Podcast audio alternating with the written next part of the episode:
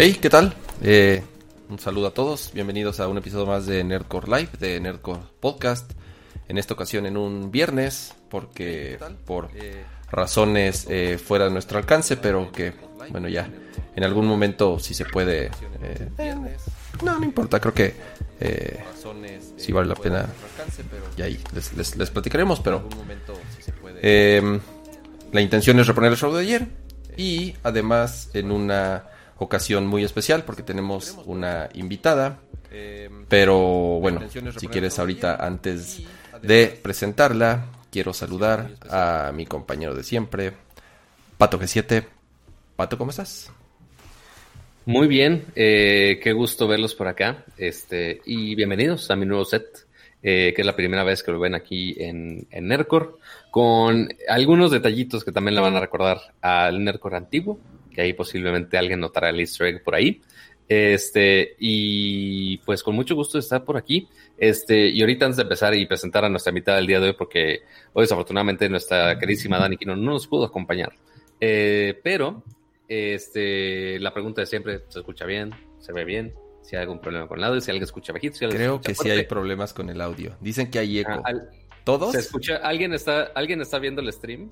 O escuchando el stream. Creo que tú tienes un stream puesto, cama, y se está replicando el de tu audio. Creo, creo. Ya le puse mute. Ya. O sea, sí lo tenía abierto, pero ya le puse mute. Ah, bueno, quizá, Mira, quizá Dani, era eso. Dani está en Excelsior TV. Ya nos están pasando ahí en este. Mm, Dice solo el Sí. de cama. Creo que era al principio porque, sí, efectivamente ¿Puede ser el tenía, tenía el video de fondo, por eso se escuchaba doble. No, pues por eso, chao. Sí, yo dije, lo estoy escuchando de fondo, de- así que tap cierro, que tap cierro, y no, era cama. Pero bueno, vamos a presentar en nuestra invitadísima del día de hoy. Déjala pongo en toma. Ajá. ¡Ey! Eh, ¿Así ya tenemos? Sí, ya, ya. Eh, toma. Eh, Tenemos ¡Ey! invitado a Pameline, es eh, Pam. Calixto, pero bueno, que ella se presente. Hola a todos, muchas gracias por la invitación. Primero que nada, y yo soy Pam, eh, estoy a cargo de Darkly Place y Missing Number. Pues. Aquí vamos a estar platicando un ratito. Muy bien, muy bien. A ver, según yo ya tengo aquí las tomas. Ah, mira, ya, ya arreglé mi, mi Stream Deck para tener ya las tomas. Hoy, hoy, hoy, eh, obviamente, eh, eh, el tema principal por nuestra invitada es platicar de Resident Evil. Porque hubo un evento de. O sea, de- más, de más bien, Capcom. primero, primero Ujú. que nos explique de. Ah. O sea, o sea no, no es por ser exigente, pero. este O sea, porque dices este los nombres de tus medios, Dark Place y, y el otro, que se me fue. en- me- perdona mi memoria. Missing Pato. Number. Mira, Pero, los- ok, los- ¿cuál, Missing cuál es, Number. pero ¿cuál es el. Ah, Missing Number, perdón. Este, pero pues, ¿cuál es el chiste de, de estos medios? Porque obviamente Kama estaba muy emocionado de invitarte en este episo- episodio específicamente por un tema específico, que creo que tiene que ver un poco con lo que tú haces, ¿no? Sí, bueno, Missing Number es un sitio Ajá. especializado en videojuegos en general. O sea, hacemos cobertura de absolutamente todos los videojuegos y Darkly Place es como su pequeño hermano especializado únicamente en Resident Evil. Entonces. Son dos sitios que funcionan de forma separada, pero sí, tenemos uno totalmente sobre Resident Evil. Ok, sí, o sea, porque sitios de videojuegos hay muchos, hay de varios, pero así, algunos súper mega metidos en el lore de algún juego o alguna saga en específico, son pocos. Y es, es curioso, ciertamente, hablar con alguien que tenga un sitio especializado en Resident Evil, porque, es ok, posiblemente algunos de nosotros los juguemos, algunos de manera más casual, algunos que sí jugaron todos así súper intenso de speedrunners, pero al, posiblemente de los más este, calificados aquí para hablar de Resident Evil, pues bueno, al menos en, en México creo que eh, eres tú. Entonces qué bueno que nos acompañas Es- el, el día de hoy. Es de verdad sí. una, una enciclopedia andante de, de, de Resident Evil. Yo, voy- mira, voy a dar como un poco de mi historia personal con Resident Evil. Me encantan los juegos. O sea, para mí la primera vez que jugué el, el primero, sobre todo, para mí fue así. Es, de- de- es como de esos juegos que, que siempre, siempre hablo que hay juegos como que marcan, digo, si eres jugador, marcan, pues, tal vez estoy exagerando, tu vida, podríamos decir, de que es algo verdaderamente distinto o nuevo o algo que nunca habías visto, ¿no? Y siempre menciono a Resident Evil, ¿no? Junto a Mario 64, junto a otros que, que podemos ir sacando. Me acuerdo súper bien de la primera vez que lo puse en, en un Play 1 y vi ese intro, ya sabes, este, actuado. Nunca había visto un juego que tuviera un, un intro actuado como tal. Este. Y entonces. Obviamente, cuando salió el 2 fue un súper suceso. Iba en, iba en prepa cuando salió el, el, el, el, 2. Me acuerdo muy bien un amigo que lo llevó a la escuela y no podía creer que lo acababa de comprar. El 3, el 4, el 5 lo acabé. El 6 no lo soporté. No lo pude, no lo pude jugar. No, no, no. Es el único que no he acabado. He, he acabado todos los de la serie principal. Ok. Más Ok. Code Verónica, que es mi favorito, ya eso después lo podemos platicar. Eh, no acabé Zero, no me gustó. No acabé Mm, los de. sí. eh, no acabé los de PSP y los de 3DS, tampoco. ¿En PSP hubo? ¿Sí hubo, sí hubo en PSP Resident Evil? Mm, No, ¿verdad? No, no, no. Fueron Eh, en. extraño en- que no hayas terminado. No, no, no, fueron en versión. 3DS. Los handhelds no los terminaste. Sí, ¿cuáles son? Revelations son los que no acabé, por ejemplo. Ni siquiera. Revelations, eh, hubo otro, eh, bueno, el, Resident- el primer Resident Evil también salió en 10, como en una adaptación, y Mercenaries 3D, pero sí, no hay, no hay muchos handhelds. Ok. Esos no. Eh, los remakes no los he acabado. Apenas empecé a jugar el 2 y sé que, y sé que son muy, muy, muy, muy buenos. Acabé el remake Pero del no lo has 1. acabado. ¿Cómo puedes decir que es, que es bueno si no lo has No, acabado? bueno, pues me está gustando mucho y sé que está muy bueno. Ah, ah, ah, la experiencia iba. ¿Estás jugando el 2 ahorita? Estoy o- jugando o el cuál? 2. Estoy jugando el 2. Ah, es que el bueno. 3 es de los que menos me gustan. Entonces también eh, es, es- es algo que también podemos platicar. Acabé el remake original del 1 que salió para GameCube. No, bueno. Y lo que sí les puedo decir es, me gustan, los acabo, pero para mí, o sea, sobre todo cuando leo eh, eh, lo que escribe Pam, cuando leo sus artículos en el sitio, sus, teo- sus teorías de conspiración en Twitter, así que de verdad son sí. súper avanzadas. O sea, de verdad, para mí la historia, o sea, entiendo que los protagonistas de Resident Evil medio se repiten, o sea, Chris lo juegas en varios, ¿no? O Jill, o... son- Pero para mí la historia no tiene absolutamente nada de sentido y no encuentro absolutamente ninguna conexión entre ninguno de los juegos. O sea, sé que Umbrella Bueno, al- está detrás. si- Ajá. siempre ha sido así, o por lo menos Al, creo. al menos tiene más sentido que las historias de las películas, supongo. Híjole. Ah, mucho más. No, no, sí. E- Es que esa es, esa es la magia de Resident Evil, que, que lo que me gusta de, de traer gente nueva al lado oscuro es justamente eso, que, que todos llegan con, con la duda de, pero es que no tiene sentido, ¿por qué pasa esto y esto y aquello? Y es, o sea, justamente, en realidad tiene bastante sentido. Puedo decir que ahorita ya no tanto, pero Ok, no sé. yo pensé que- hasta yo pensé tres, que cuatro más. años podíamos conectar absolutamente todo. La cosa es que ya hubo un momento en el que empezaron a regar absolutamente todo y es por eso que ya da esta impresión de no hay algo lineal que explicar. Pero en realidad sí es, no es tan compleja, tiene mucho más sentido que las películas, que las películas es así, para que vean, ni siquiera yo entiendo qué pasa. O sea, hay, saltos, de pronto ves una y después ves la otra y ya no entendiste en qué momento pasaron los hechos. O sea, los tienes que obviar, son, son como de interpretación libre. Pero, pero, pero sí, o sea, eso es lo que más me gusta de, de comenzar como una conversión de Resident Evil, que es como, no, la historia sí tiene, tenía hasta hace unos poquitos años bastante sentido. Ahorita ya está un poco revuelta. Siento yo... para- ah, y, Vas, Pato. perdón, ahí para los que justo están jugando los remakes o quizá no se habían acercado a Resident Evil o que lo están jugando en las, bueno, podría decir que nueva generación y la generación anterior de, de consolas que ya estuvieron justo los remakes del 2 y el 3, que la verdad están muy buenos esos dos, sí los jugué, este, porque mi roomie en su momento sí era muy fan de Resident Evil, yo en su momento no los había jugado, pero, o sea, esos dos, ok, sí te muestran una conexión así súper directa. O sea, vas a la misma estación de policía. Ya no voy a decir mucho porque spoilers, ¿verdad? Pero, o sea, Spoilers. sí está en el, al menos está en el mismo universo y eventualmente está ligado todo eso. Pero yo sé que muy similar, bueno, no tan bizarro como Final Fantasy, este, con sus numeraciones, personajes y demás, pero eventualmente sí ya se va deshilachando que si, oye, que si estás en una villa en España, no, creo que es el 4 el que El está cuatro. en un lugar en. España, Ahí está. este, después esto en una estación de policía y después este 7 que está en un castillo, quién sabe en qué pinche lugar. Este es- está regado por todos lados, pero este el, el, el 7, que fue el último que ya se, se lanzó, este, sí fue un giro algo distinto a lo que ya estamos acostumbrados de Resident Evil. Este, al menos en lo, en lo visual y un poquito de gameplay. Pero después ahora sale el, el nuevo, el Village, que hay juega, un típico juego de Resident Evil que juegan ahí con los nombres para que salga un 8 en romano. Es como de, güey, ¿quién, ¿quién se fumó algo para que, que Village lo convirtiera en un 8? Pero ok. Que además nada más es como en América, ¿no? O en Japón también encontraron ese, ese juego con los números y las letras. Se, se sigue llamando Biohazard Sí, sí, también, allá, ¿no? también, también lo hicieron, pero lo que ocurría, o sea, la razón por la que como que ya están metiendo eso de una manera un poco más como indirecta. Es porque ya no quieren poner números a los, a los juegos, porque justamente lo que quieren ahorita, como que el plan directo actualmente como en, Capcom es traer gente nueva. Entonces, si tú, no empiezas a jugar desde el 7, es como de, ah, ahora me tengo que echar los 6 anteriores, y como que es medio abrumador. Entonces, lo que están haciendo ahorita es como, ah, sí, sí es el 8 y sí es el 7, pero ahí está discretamente el numerito, ¿saben?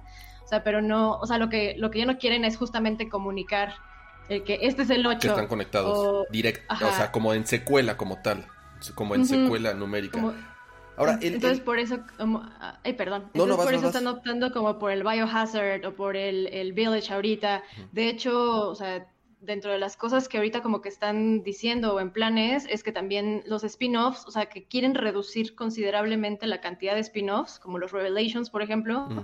Porque son canónicos. Entonces, como lo son, la gente piensa que no lo son porque no tienen este, este, esta serie, ¿saben? Entonces, como que ya están empezando a meter un poquito los spin-offs dentro del canon o como que combinando historias para eliminar un poquito el tema de los spin-offs y meterse por otro lado, como los multiplayers que ahorita quieren hacer Mm, eso. sí, sí, sí. Ahora, el, el, el, el creador, o sea, yo, yo- el creador sí es Shinji Mikami, ¿no? O sea, como director Ujú. también fue creador. ¿Él en qué momento dejó de estar involucrado en la serie? O sea, a partir, A de partir cuándo? de el, el último Resident Evil que él dirigió fue el 4 y a partir de ahí ya. Él creo que ya ni está en Capcom, ¿o ¿sí? No, él ahorita está en Tango Gameworks en Bethesda, Ah. está haciendo Ghostwire Tokyo. Ah, sí, ahorita. cierto, Ghostwire Tokyo, tienes, tien- tienes toda la razón. Vamos, vamos Y- a, a- a- a- No, si quieres, vas, vas, sí, sigue, sigue. Y, y de hecho sí han estado coqueteando últimamente con la idea de, de traer de vuelta a Mikami, sobre todo ahorita que está como un poquito en secreto a voces el, el remake del 4, y a lo Mm. mejor hablaremos de eso un poquito más adelante Sí, porque sí, hoy sí. hubo novedades sobre eso. Eh, pero, pero justamente estaban coqueteando con Mikami de, pues vente, dirige otra Oh. vez el nuevo 4. Estaría... También coquetearon un poco con Camilla para el remake del 2. Él también dijo el, el, el original y lo querían traer de vuelta, pero fue como de, no, yo ya tengo mi rollo. Y Mikami también dijo, "Mm, yo tengo mi rollo, mi estudio, estoy haciendo lo que quiero, Claro. ya no quiero volver, pero pues ahí les doy la bendición. Oye, entramos, de- si quieres ya em- entramos ya como al juego del, de, de Village. Según yo, o por lo menos la intención, o, o por lo menos lo que Al yo noté en el 7, en el anterior, es que parecía un juego totalmente ajeno, protagonistas distintos, la historia completamente distinta, la familia, se me fue el nombre de la familia esta, de la familia loca. Baker. A los Baker, exactamente. Los Baker. Pero bueno, resulta que al final te topas con alguien, no, yo no sé si llamar spoiler o no tanto, tantos años después de, de- de que haya salido, pero te topas con alguien, obviamente eh, que ha estado, es, es un personaje importante de la serie de Resident Evil. Y, ahí es donde yo te, por eso te digo que como a nivel historia, fuera de los protagonistas que se vuelven a utilizar, eh, eh, siento yo que por lo menos en ningún momento recuerdo eh, que hayan mencionado Umbrella como tal en el 7. No, ¿verdad? O sea, entonces por eso ahí es donde yo digo, ¿cómo los conectan? Y ahorita este nuevo que viene, ¿qué onda, Pam? ¿Qué tan conectado crees que esté? El protagonista es, sabemos que es, que es Chris Panzón, pero, pero, Sí, Chris Chato. Chris. Chris ¿Qué- Manson. ¿qué onda, qué onda con, con, con, con Village? ¿Quién es el protagonista y cómo crees que puedan empezar a hacer cierta conexión ya con la historia? Si es que, Híjole, eh, está bien complicado. O sea, estamos todos los fans y todos los días en Discord y en Reddit ahí haciendo teorías y todo, y no- no sabemos nada, ¿no? O sea, y es un poco la intención. Para mí, honestamente, Resident Evil 7 es como es, más allá de, ah, vamos a jugar con la simpatía de la gente, es porque sí Bueno, no, más bien sí, era porque estaban eh, buscando ver de qué forma reaccionaba la gente y no querían meter tanto cosas como muy queridas.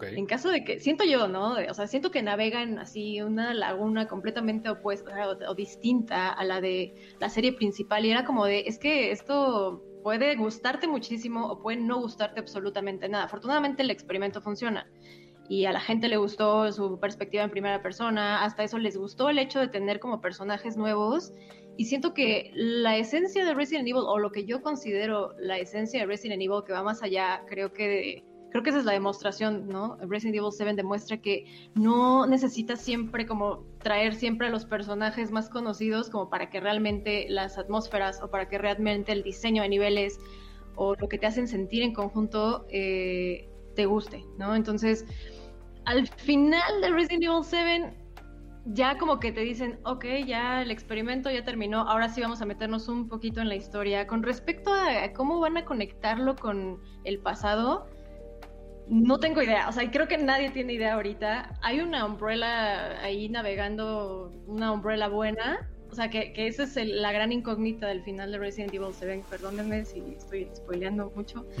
pero hay una Umbrella ahí extraña que no es la vieja Umbrella que ya está destruida, sino que ahora hay otra nueva Umbrella azul. Eh, con la que, que está fundada por gente que trabajó en la vieja Umbrella pero que quiere como redimir el nombre. Ahora, yo creo, mis teorías es que en realidad Umbrella nunca puede ser buena. O sea, pero bueno, esa es otra historia. Em, y pues hay otra, digamos que otra vertiente que es como quien desarrolló el experimento principal o la villana principal del 7, que es como una, una, compañía que se llama The Connections, eh, de la cual lo único que sabíamos es que un Baker, uno de, de la familia, no estaba completamente infectado, o sea, sí tenía como control y como que les daba información así de que, ah, el avance de mi familia, ¿cómo van? Ah, pues mira, así va su infección, entonces les voy a vender la información a ustedes y ya y pues mandan a este personaje súper importante que sale al final a traerse esa data, obviamente a terminar con, con, toda la infección, todo el tema de... Mira, ya, spo ya lo que quiera, ya, quien no jugó Resident Evil 7 ya salió hace... Del, 7, ¿el, 7 salió hace que 5 años? 2017, salió en enero. 20, 21, 4 años. Se están cumpliendo cuatro años. Yo creo que es bastante. Yo creo que, yo creo que ya, los que querían jugar ya. ya con demás series no perdonan ni 20 minutos, yo creo que cuatro años. sí, sí, ya. Quien, quien, quien, está aquí, quien te conoce, ya, o sea, ya sabe todo y lo que tiene que saber de. Ya leyó todo mi spoiler. exactamente. Este, no, pues nada, mandan a Chris Redfield. A, Chris Redfield colaborando con esta nueva Umbrella. Eso, eso a mí me. Eso, ahí es donde yo dije, ¿Qué está pasando? Ahí es, ahí es donde ya completamente me perdí y dije, que ¿Hay una nueva Umbrella? ¿De dónde salió? En, si, si, podemos, si podemos poner una línea de tiempo, tal cual, en, en, la historia de Resident Evil, empezando... ¿Cuál sería, cuál sería, qué, cuál sería, si pusiéramos en una línea de tiempo el primer Resident Evil en cuestión de historia, si, es el 1 o hay, o hay algún Resident Evil que sucede antes del 1? Que es el cero. El cero, es que el, claro, el, cero, y el uno son como hermanitos. Claro. Igual que el 2 y el 3. Igual que el 2 y el 3, que suceden como al mismo tiempo, ¿no? Esas, esas historias. Ajá. Pero, sí, pero así como que ya en, términos súper este, explícitos, pues sí, el cero es el primerito. Ok. Y entonces, digamos que el 7 y el... Eh, o sea, el 7 y el 8 que va a salir, sí pasaron que ya 20, 25 años, a prácticamente de la vida real de que salió el primer Resident Evil, tal cual más o menos podríamos eh, utilizar esa misma línea de tiempo. Sí, ya. O sea, que me parece que el 7 se desarrolla en 2017 también, o sea, justo. Entonces ya como que están muy al tiempo. Y Village se desarrolla tres años después también, o algo así. Entonces, sí, ya están en el presente. Ok, entonces supongamos que en cuanto a línea de tiempo, sí, ya, o sea, obviamente vemos a Chris ya este, un poco, este, eh, más... Más llenito, dices. Más llenito y veterano. más veterano le podríamos Tiene panza normal, déjenlo. Más, más, este, más veterano. Eh, eh, ¿Sabemos en dónde es? ¿En dónde se sitúa Resident Evil Village?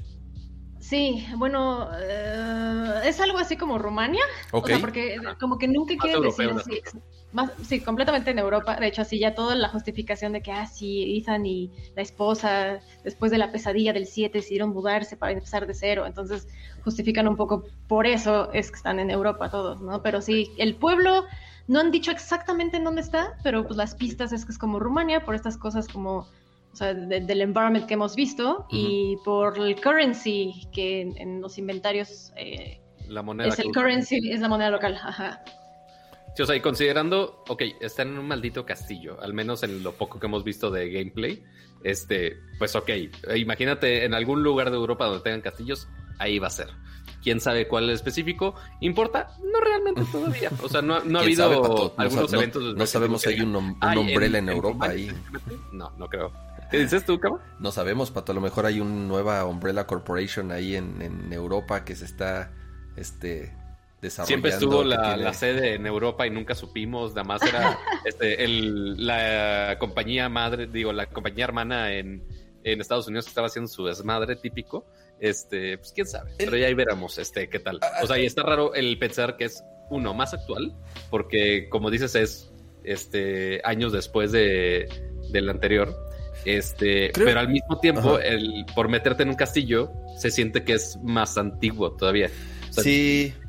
Es, es, sí. es, yo creo que, creo que podemos comentar un poco del 4. El 4 siento yo que es el primer Resident Evil que sí verdaderamente cambia completamente el, el gameplay, el, incluso los, los, los, los enemigos como tal, pues no eran zombies, los clásicos, o sea, porque el 1 y el 2 y el 3 digamos que era la misma fórmula, si lo podríamos llamar así, o sea, eran policías o ex policías, bueno, grupos de, Stars, Jill, eh, este, Chris, este, y, obviamente muy, de cierta forma, similar los tres en cuanto era el mismo universo, y zombies, y Umbrella, y el virus, y todo eso, ¿no? El 4, creo yo que fue como muy mm, polarizado en opinión. A mí me encantó el 4, sinceramente. O sea, a, mí, a mí en el momento que salió el 4 se me hizo un gran juego porque creo que eh, eh, eh, la serie necesitaba como ese refresh y no volver a repetir la misma fórmula del 1, del 2 y del 3. Y de, y de, Code Verónica incluso, porque todavía salió Code Verónica, que era como todavía, bueno, era, era prácticamente la misma fórmula, ¿no?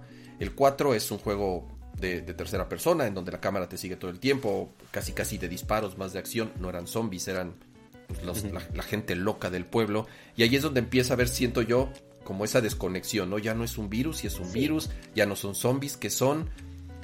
El 5 es el de África, ¿verdad? Sí es cierto. Raro el 5, lo acabé, pero raro, no, no, me, no me gustó a mí, sinceramente. El 6, no los, como les dije, ni, no tengo ni la menor idea de qué se trata el 6. Ok.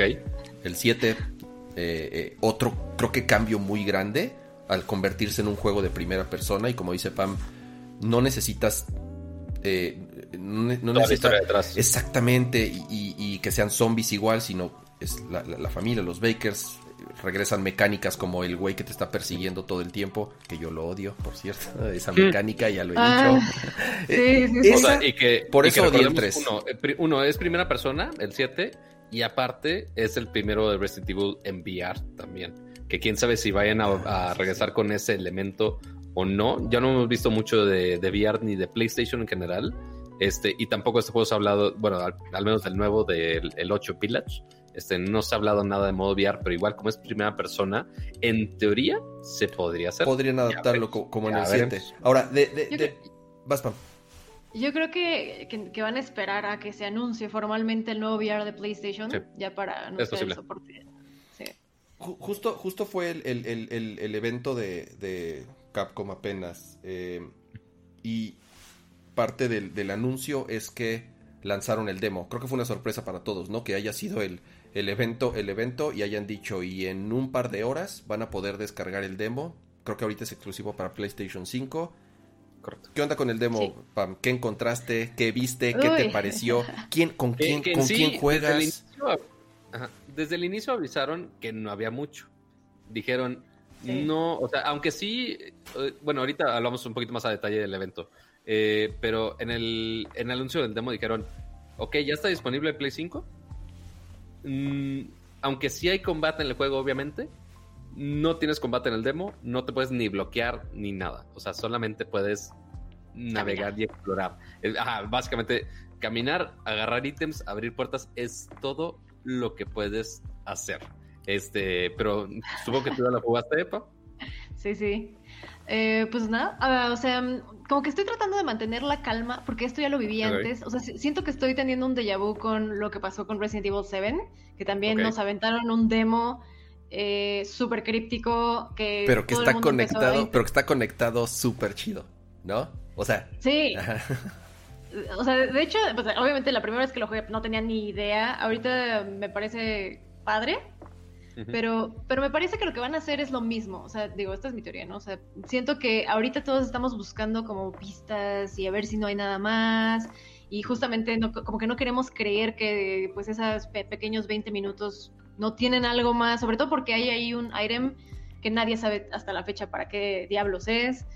Em, pero como que estoy tratando de guardar la calma con eso porque estoy segura de que más adelante van a seguir parchando el, demo y nos van a ir como liberando cositas para ir averiguando, ¿no? Pero bueno, o sea, al final del día creo que cumple con el propósito. La verdad me impresionó bastante, o sea, me gusta muchísimo cómo se ve todo, sobre todo me encanta cómo se escucha todo. Sí. O sea, eh, creo que a diferencia, creo que de, por ejemplo, Resident Evil 2, sí escuchabas los pasos como de como del Tyrant que siempre estaba ahí persiguiéndote, ¿no? Pero ahorita sí, lo que percibo es que sí, o sea, si hay algo aquí, aquí lo escuchas. Si hay una cadena allá, lo escuchas allá. Y, y sí, pues, al principio cuando moví una cadenita sin darme cuenta, yo estaba como súper alerta todo el tiempo, ¿no? Entonces... A, mí me sacaba mucho... A mí me sacaba mucho de onda todos los elementos, o sea, porque obviamente aprovechan mucho esto del audio 360, que obviamente Sony empujó mucho en el PlayStation 5, eh, pero aquí, aunque no estés, o sea, no sé cuál sea como el bounding box, que tengan en el demo, pero te acercabas a cualquier cosita y ya estaba sonando. Yo, ay, güey, espérate, espérate, ¿de dónde está sonando y por qué? O sea, lo estoy moviendo yo, lo está moviendo la bruja, este, y no lo digo así la bruja en general, sino así literal la bruja, yo creo. Este, porque también, o sea, y como mencionabas, eh, técnicamente, el cómo está el entorno está increíble. O sea, sí está muy bien hecho, obviamente aprovechando mucho las, las bondades de, las, de la nueva generación de consolas, con el audio, con los visuales este, eh, todo este nuevo estilo del castillo también lo hace súper críptico. Este, y también lo que está muy interesante es ver este nuevo tipo de enemigos, por así ponerlo, porque igual en sí no hay zombies per se. Aunque podría decir que hay uno en todo el juego, que sí es un zombie, según yo, según yo, al mero inicio, según yo. Este, pero el, personaje principal con el que sí realmente nos enfrentamos en el demo eh, es uno de los personajes que igual ya vimos en los demás trailers y teasers eh, y demás, que son unos, estos personajes, eh, son como, como, no sé si describirlas como brujas. A ver, sí, sí, sí, sí, Entre vampiras, brujas. Ah, es que es eso, es como, ¿qué, ¿qué, diablos son? O sea, yo también, ¿no? Es, es la discusión de todos o los literal diablos, no sé.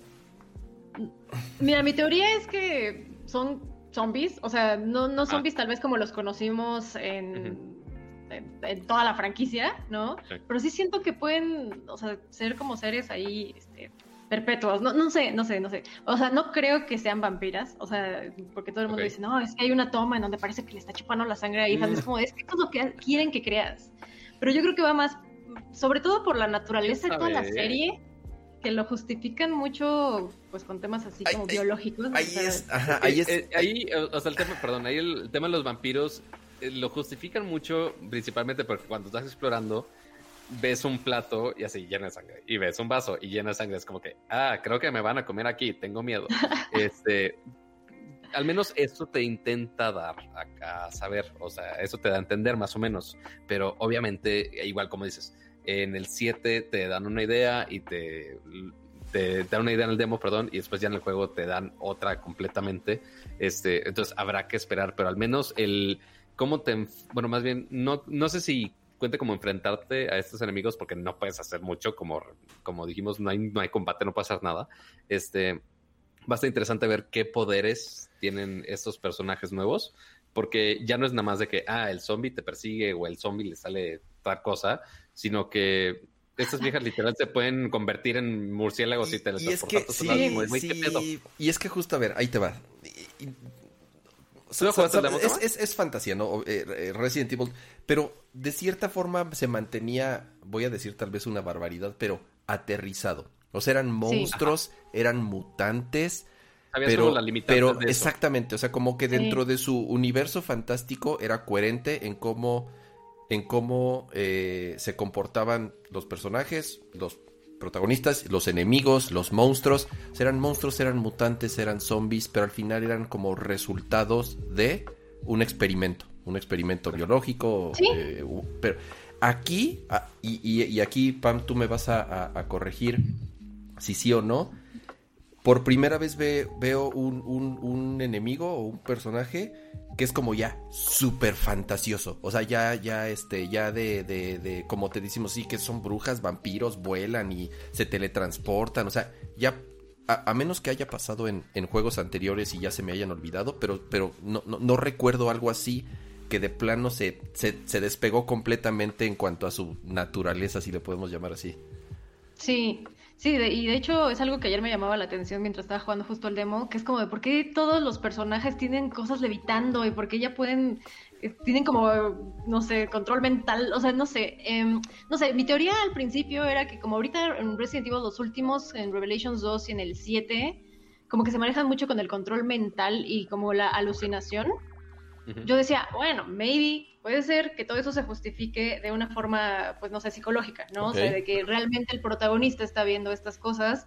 Quizás sí está pasando por algo en la vida real, pero quizás este tema de que los velos flotan y las cosas, y la gente vuela y se convierte en bichos, eh, probablemente sea así, no lo sé.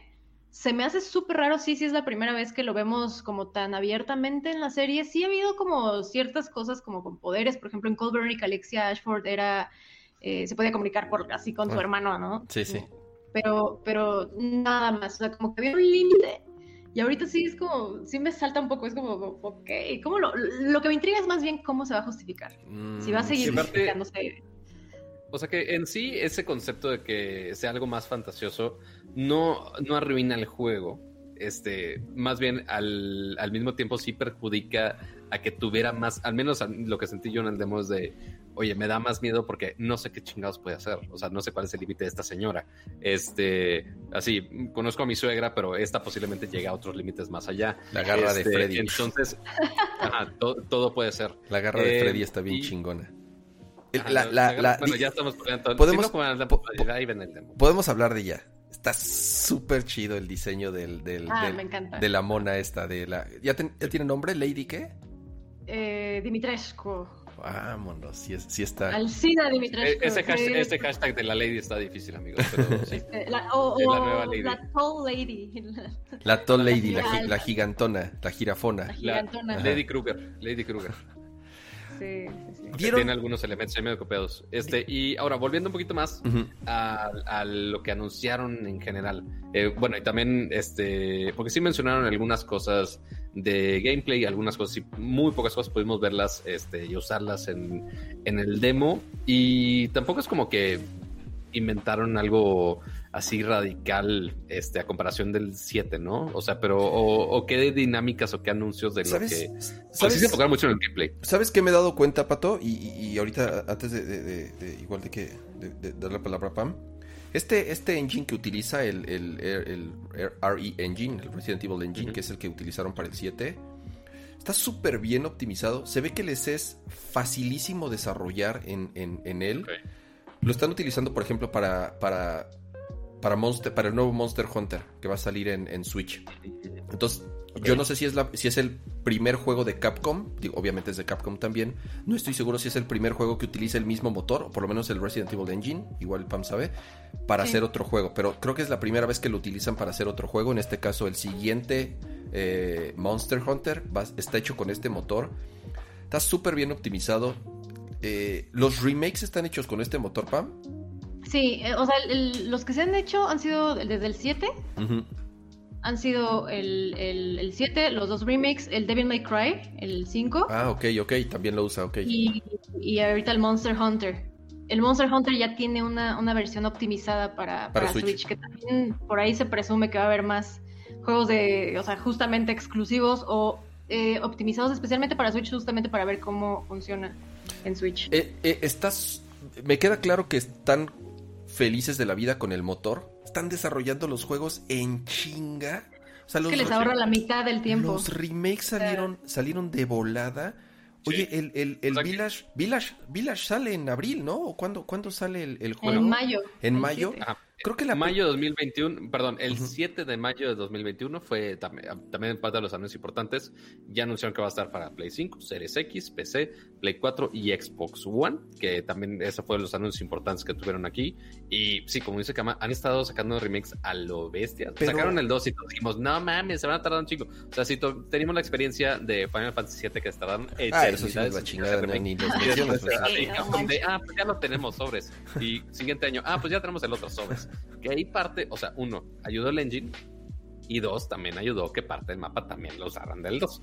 Este, pero pues sí, o sea, sí les ayuda mucho el desarrollo y después ya otro nuevo título, este, pues ya aprovechar mucho esas bondades del engine para sacarlo ya en mayo de este año, que igual es de los eh, primeritos títulos grandes para este año a menos que sí tenemos este con fechas porque hoy, hoy en día pero eso, pero ellos no van a fallar pato. Te, apuesto que ese no lo te apuesto que ese no lo va a me acuerdo muy bien. Es posible. Yo me di cuenta de, del potencial de este motor desde el 7 desde el primero que lo hicieron. Me acuerdo perfecto que lo anunciaron y dijeron sale en enero ah o sea en friega. Y salió es, digo, es algo que desgraciadamente ya no estamos, como, o sea, nos estamos mal acostumbrados a que anuncian un juego y puta, sale hasta el pinche 2023 y además lo retrasan dos, tres, cuatro veces. Y estos güeyes como relojito. Y ahorita ha sido año tras año otro, o sea, salió, en un año salió el remake del 2, un año después el remake del 3, un año después va a salir el Village. Entonces, se ve que, que, que y además está súper bien optimizado, o sea, corre excelentemente bien el motor, incluso, incluso en PC, si no tienes una PC muy high-end, corre muy bien el juego, entonces, eh, eh, bien, que, lo sigan utilizando. Regresando, regresando ya al evento como tal, anunciaron ya algunos detalles, ¿no? Del gameplay, me gustan algunas cosas del que tomaron del 4, por ejemplo. ¿Tú, tú cómo lo ves, Pam? ¿Qué, qué, qué, qué anunciaron, digo, para los que no lo vieron, vieron bien? A mí, me encanta que es muy RE4 vibes, o sea que justamente, ¿no? El tema de que ahora tenemos otra vez un, un mercader ahí. What are you buying? Eh, que igual tiene como, what are you buying? sí, como que, como que este no me convence tanto, pero también es porque le tengo cariño al anterior. Pero eh, y pues el inventario también, o sea, siento yo que pues, nuevamente, o sea, el 7 para mí era como un predecesor un poquito, o sea, más bien era como el ejemplo de lo que íbamos a ver con el remake del 2, en cuestión como de inventario, en cuestión como de muchas cosas. Y siento que, que ahorita Village va a venir como a enseñarnos un poquito cómo va a ser el remake del 4. O sea, por ejemplo, el inventario si es de va a ser exactamente igual en el remake del 4. Eh, pues el juego en general va a ser un poquito más orientado a la acción, va a ser un poco más rápido. Eh, no hablaron exacto, o sea, en realidad creo que las novedades como de gameplay o de combate no, no, no, me ofrecieron como nada nuevo con respecto al anterior, al 7. O sea, yo pensé que íbamos a tener como, la, no sé, íbamos a poder esquivar o algo por el estilo. Eh, ¿Qué otra cosa? Pues sí, creo que en realidad, o sea, creo que lo que profundizaron un poco más es un poco en el tema de que ahora vamos a poder como combinar cosas, o sea, que como el sistema de crafting que va a haber dentro de este nuevo inventario, eh, qué tipo de armas o qué tipo de cosas vamos a poder conseguir con el mercader. Eh, y pues obviamente ahí un poquito una introducción a los personajes que ya todo el mundo quería saber sobre esta, sobre esta nueva villana. Eh, pues creo que ya. Hiciste, hiciste una mención ahorita del 4. ¿Qué onda con el 4? O sea, es un hecho que va a salir un remake. O sea, ¿qué onda? ¿Van a hacer remake? ¿Hasta, hasta, dónde crees que va a llegar el remake? ¿Hasta el, ¿Hasta el 4? Un remake del 5, yo no me lo imagino, la verdad, ¿eh? Ah, quién sabe. Miren, yo, yo creo que mi, mi pronóstico es sale el 4 porque ya, o sea, el 4 ya es un hecho. O sea, yo ya, ya, ya, ya es un hecho. Ok. Eh, porque están, están preparando muchísimo el terreno, ¿no? El remake del 3 como que metió ciertas pistillas pequeñitas que pues sí se, o sea, se están forjando como para que el 4 entre perfectamente como una pieza de Lego, como lo hicieron con el 2 y el 3, que el 2 y el 3, mucha gente odió el 3, pero yo lo amo porque finalmente logró hacer que las piezas se monaran. ¿El 3 remake o el 3 eh, original? El 3 remake, que justamente ese era el problema que tenían los dos originales, que sí, son, me encantan y tal, pero como, como piezas del mismo rompecabezas, o sea, como piezas gemelas, no embonaban, ¿no? Había cosas incongruentes. Ah, o sea, ¿cambiaron la historia en los, remakes? ¿Cambiaron la historia en los remakes? Pues no tanto como que cambiaron la historia, pero cambiaron el orden de los eventos y la, y la manera en la que se desarrollan los eventos. Y eso es lo que le dolió mucho a los fans. O sea, que el remake del 3 querían una calca y les quitaron cosas que, que pues para ellos eran mm. importantes, pero más como locaciones y como el hecho de que Jill tenía que estar a tal hora en la comisaría. O sea, como cosas muy puristas. a la gente le... sus corazones explotaron y en realidad es para mí es como, es que era necesario, no podías hacer exactamente lo mismo porque no tenía sentido, o sea, entonces... Sí, em, aprovecharon para parchar algunas fallas que tenían ahí en la historia, pues. Totalmente, porque además, pues hay que entender que en, en, las fechas en las que salieron los originales, la serie era muy joven y había cosas que no estaban siquiera pensadas. O sea, el contexto de Nemesis. Nemesis no tenía ningún contexto en, en el original porque era más un recurso de diseño que canónico, que, de historia. O sea, yo siento que Nemesis era una cosa, era una decisión de diseño para que no sintieras para la ausencia del aislamiento. Ajá.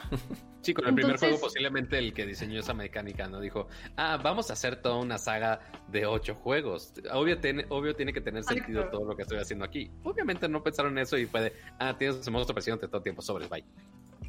Ajá, entonces, eh, pues de pronto, pues la, la, serie se empieza a volver lo que es ahora y pues empiezan a regar historia por todos lados. Entonces, para explicarle a una persona nada más en qué consistía el 1, el 2 y el 3, tenías que sacarle libros, este, este el spin-off del Wii, que esto, o sea, tenías que hacer mil cosas. Ahora sacas el remake de los tres y ya tienen todo lo que tienen que saber. No, no necesitan nada más. O sea, pueden entender perfecto. Pero para eso tuvieron que mover cosas eh, que yo entiendo, o sea, para mí es como, sí, duele un poquito que no haya visto lo que quería ver, pero también digo, bueno, me dieron algo a cambio, ¿no? Entonces siento que para el 4 están haciendo exactamente lo mismo eh, y, lo están haciendo con el 3 remake y ahorita con Infinite Darkness, que es la serie de Netflix CGI, que ah, ya dijeron, es, después del 4. Entonces es como de, ok, ya te puse lo que va a haber antes y después para meterte el 4 ahí y el rumor de hoy, digamos que la gran noticia este día sobre el 4 era que, mm, que un medio que ha estado como, justamente el medio que filtró que está en, en, desarrollo el juego, pues lo que dijeron es que el estudio, que es M2, es este estudio nuevo que le metió un poco de mano al, remake de Resident Evil 3, pero realmente eh, se dice que, que, la verdadera intención de ese, de ese estudio era desarrollar el remake del 4 eh, pues como que, Pues que ellos como que vieron el backlash detrás del 3 y dijeron como de, híjole, güey, este, pues creemos que vamos a hacer una, un remake un poco más leal, más fiel a la versión original. Pero le fue bien al 3, ¿no? Le fue muy bien al 3. O, o, sea, sí vi ahí algunos locos en internet como siempre hay con cada juego. Pero según yo le fue bien, o sea, le fue bien en reviews, le fue bien en ventas y le fue... Iba a ser difícil que superaran dos. mucho por, los puristas, como dice, como dice Pam, pero sí, obviamente a mucha gente le gustó el juego en general, pero quién sabe si así los fans, fans, fans, fans, fans de Resident Evil, que obviamente Capcom si los quiere mantener, este, a ver si se enojan o no con, con cambios y qué tan fuertes sean esos cambios. Quién sabe si en el 4 tenían planeado algo más fuerte de Pero, pero a ver, Pato, el 4 desde que salió fue, estuvo súper dividido. O sea, yo creo que es, yo creo que es de, de, los más divididos de todos. Porque sí es algo completamente distinto, güey. Entre, entre los españoles locos y que no son zombies y el cambio, y en el cambio en el gameplay y las mecánicas y que ya podías comprar cosas. O sea, sí cambió muchísimo. A mí me encantó, ¿no? O sea, incluso a, mí me gustó, me llegó, o sea, me gustó más que, que los anteriores en su momento. A mí de pronto los originales, los primeros tres, ya me, los empecé a sentir con mecánicas muy viejas, o sea, el movimiento del tanque y, el cambio de las pantallas y los... O sea, yo, yo soy muy de, de que si hay mejoras en, en the quality of life, como le llaman, o sea, que, que hacen el juego mucho más este eh, dinámico y rápido, yo, yo le doy la bienvenida, porque además siento yo que no perdió la esencia de Resident Evil como tal. Entonces, en su momento fue súper dividido Imagínate ahorita con el remake, o sea, va a pasar, va a pasar, va a pasar lo mismo. Porque ah, esto, esto es que, híjole, no, no he acabado, tengo que acabar los, los, los, remakes del 2. En el 2, o sea, el, 2 llevo jugado, no sé, tal vez unos 3, 4 horas. Este... Y eso que están muy rápidos ambos juegos, ¿eh? ¿Tú ya acabaste los dos, Pato? Ya acabé los dos. ¿Ya acabaste los o dos? Sea, ya, ya acabé los dos ya acabé como de ver dos veces el gameplay de otra persona jugando esos mismos juegos. Este, y sí, ciertamente son juegos que sí te puedes, o sea, si te dedicas bien, te lo puedes echar en un solo día sin problema alguno. Este, pero Sí, pues, no bueno, sé si sigan que- en descuento en Play 5. me- ya- no, no, se, me, se me pasó ya. Pero bueno, ya. no sé. este, lo, lo empecé a jugar en PC. Pero siento que ese juego es. Yo le llamo juego de sillón. O sea, es juego de sentarte en un sillón, de tener un audio chingón, Claro, de Ah, sí, tu controlito. O sea, de no tener hijos. Ah, bueno, ahí sí le- bueno, te vas, sí, a- pues, sí. Ay, ahí vas a batallar un poco, amigo. Lo siento. No, sí, de Pero, pronto así de ahora, este, este, quiero jugar y está o sea, ¿qué es eso, papá? Ajá. No, no, eso no Bueno, lo tienes de tarea terminar esos remakes. Este, seguramente Sí. sale el 4, como mencionamos. Pero lo que sí anunciaron fue otro nuevo juego en el evento, ¿no, pa? ¿Qué onda con esos? A ver, ¿qué, Ah, qué onda con ese? ¿Dónde, dónde está, dónde está el, el, el, el relajo de esos multiplayer? Oigan, pero no terminé de contarles el chisme del 4. Ah, sí, sí, sí, A sigue ver, del 4, a sí, ver, es cierto. Sigue del termine, 4. por favor, me, quedé a media. nada, Sigue del lo- cuatro, lo sigue del que pasaba cuatro, era sí, es eso. cierto. O sea, que, que ustedes pensarían que, que, que, pues como no le fue tan bien al remake del 3, porque en realidad no le fue tan bien en ventas. O sea, vendió, ahorita creo que lleva 3 millones, cuando el 7, cuando el, el 7 y el 2 llevan más de 7 millones, 8 millones, Ok, por ahí van. Entonces, sí no le fue tan bien, pero en realidad lo que el estudio quería, el estudio externo, era "Güey, que voy a hacer algo fiel, algo leal, porque pues, si a la gente no le gustó que le cambie cosas, pues ahora el 4 pues, que sea una calca, pues, y Capcom dijo, no, no quiero que sea igual. Y justo, y tiene sentido, porque justo como dice, como dice Ramsa, o sea, el, el 4 era un poco diferente. O sea, a pesar de que sí tenía un personaje súper popular, súper intencionalmente para, obviamente, atraer gente, eh, aún así te lleva a otra cosa, o sea, como que no es lo mismo, cambió la fórmula, era un poco la intención del juego, porque ya justamente la vieja fórmula ya no vendía, y también por eso fue que cambiaron los controles y todo, pero eh, la razón, le pasó un poco como al 7, en ese momento había que experimentar un poquito, y entonces por eso también es tímido para meterse a la historia, al canon, muy directamente.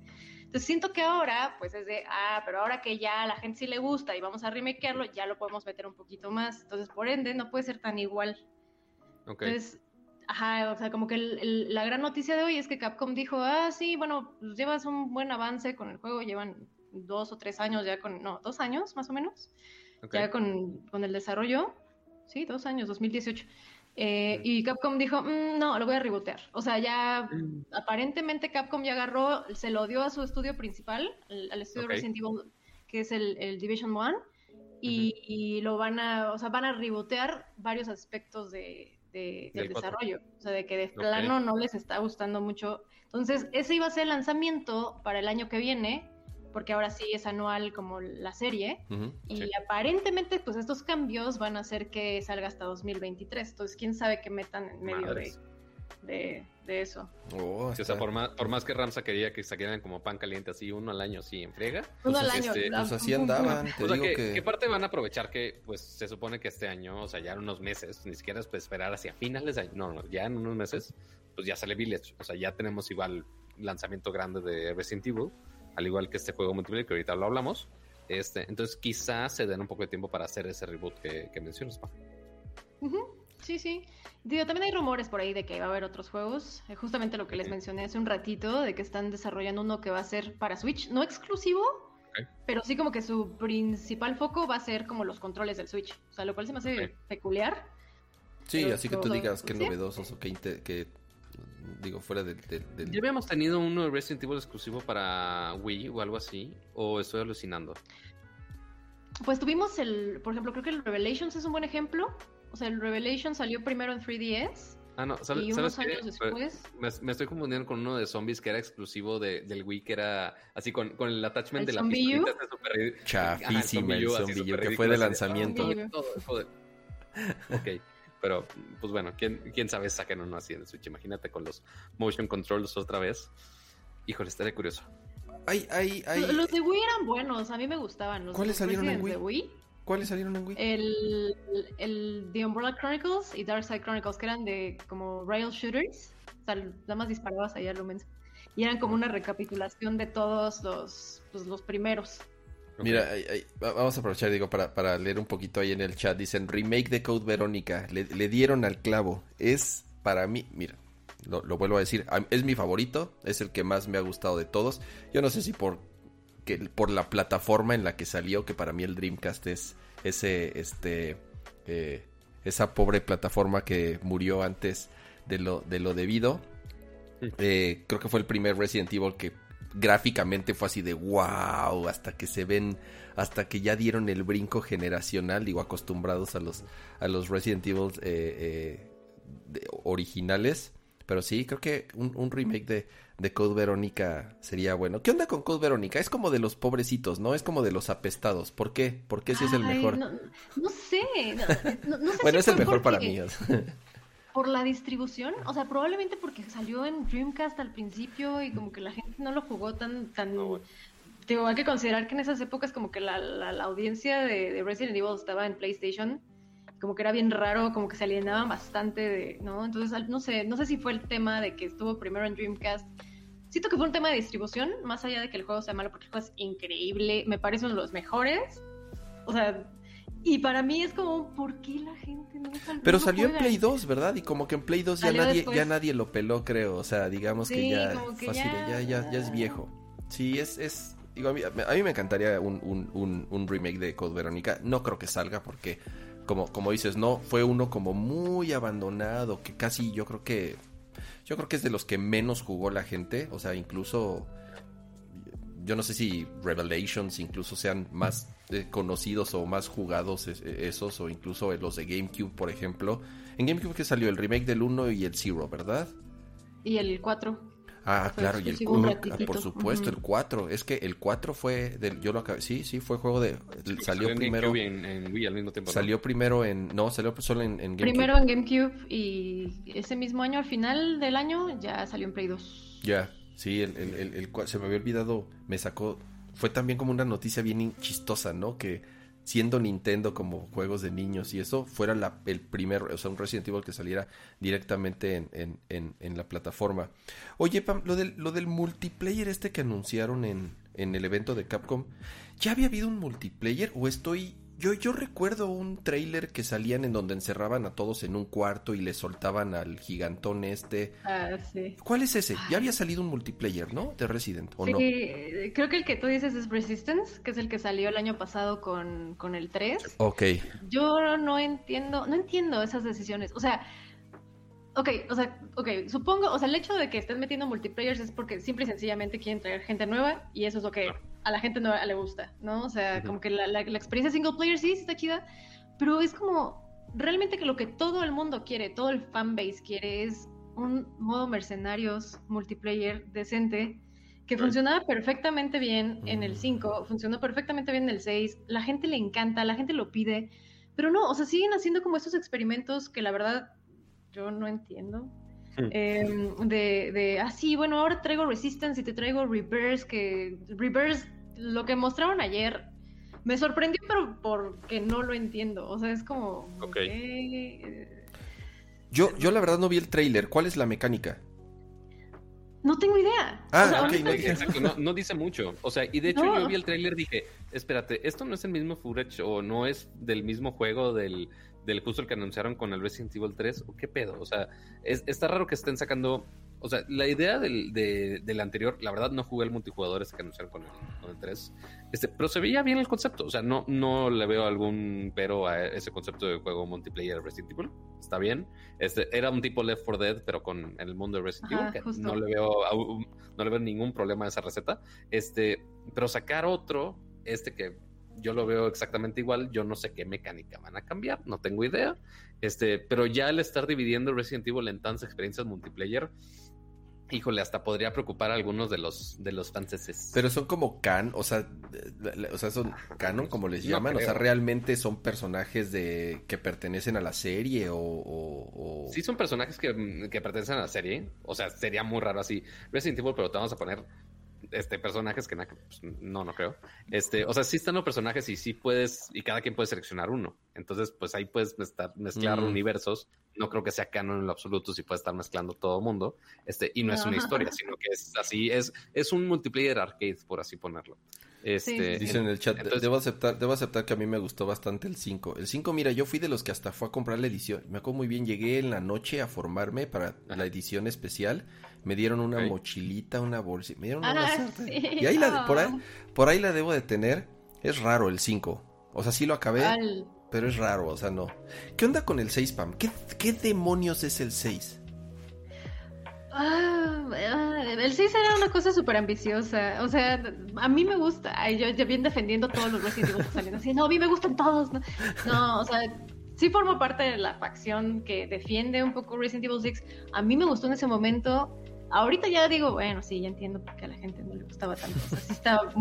Era muy cheesy, pero lo que me gustaba del 6 es que era, era, era una cosa increíblemente, no sé, o sea, gigante. Era muy masivo. O sea, era un juego de 40 horas que experimentaba a través de cuatro campañas con, dinámicas distintas dentro del mismo gameplay. O sea, lo que me gustaba de ese es que te daba experiencias o atmósferas distintas con estos personajes que además también fue como el, encuentro de titanes que todo el mundo quería ver en ese momento, que era Chris y Leon juntos en un juego.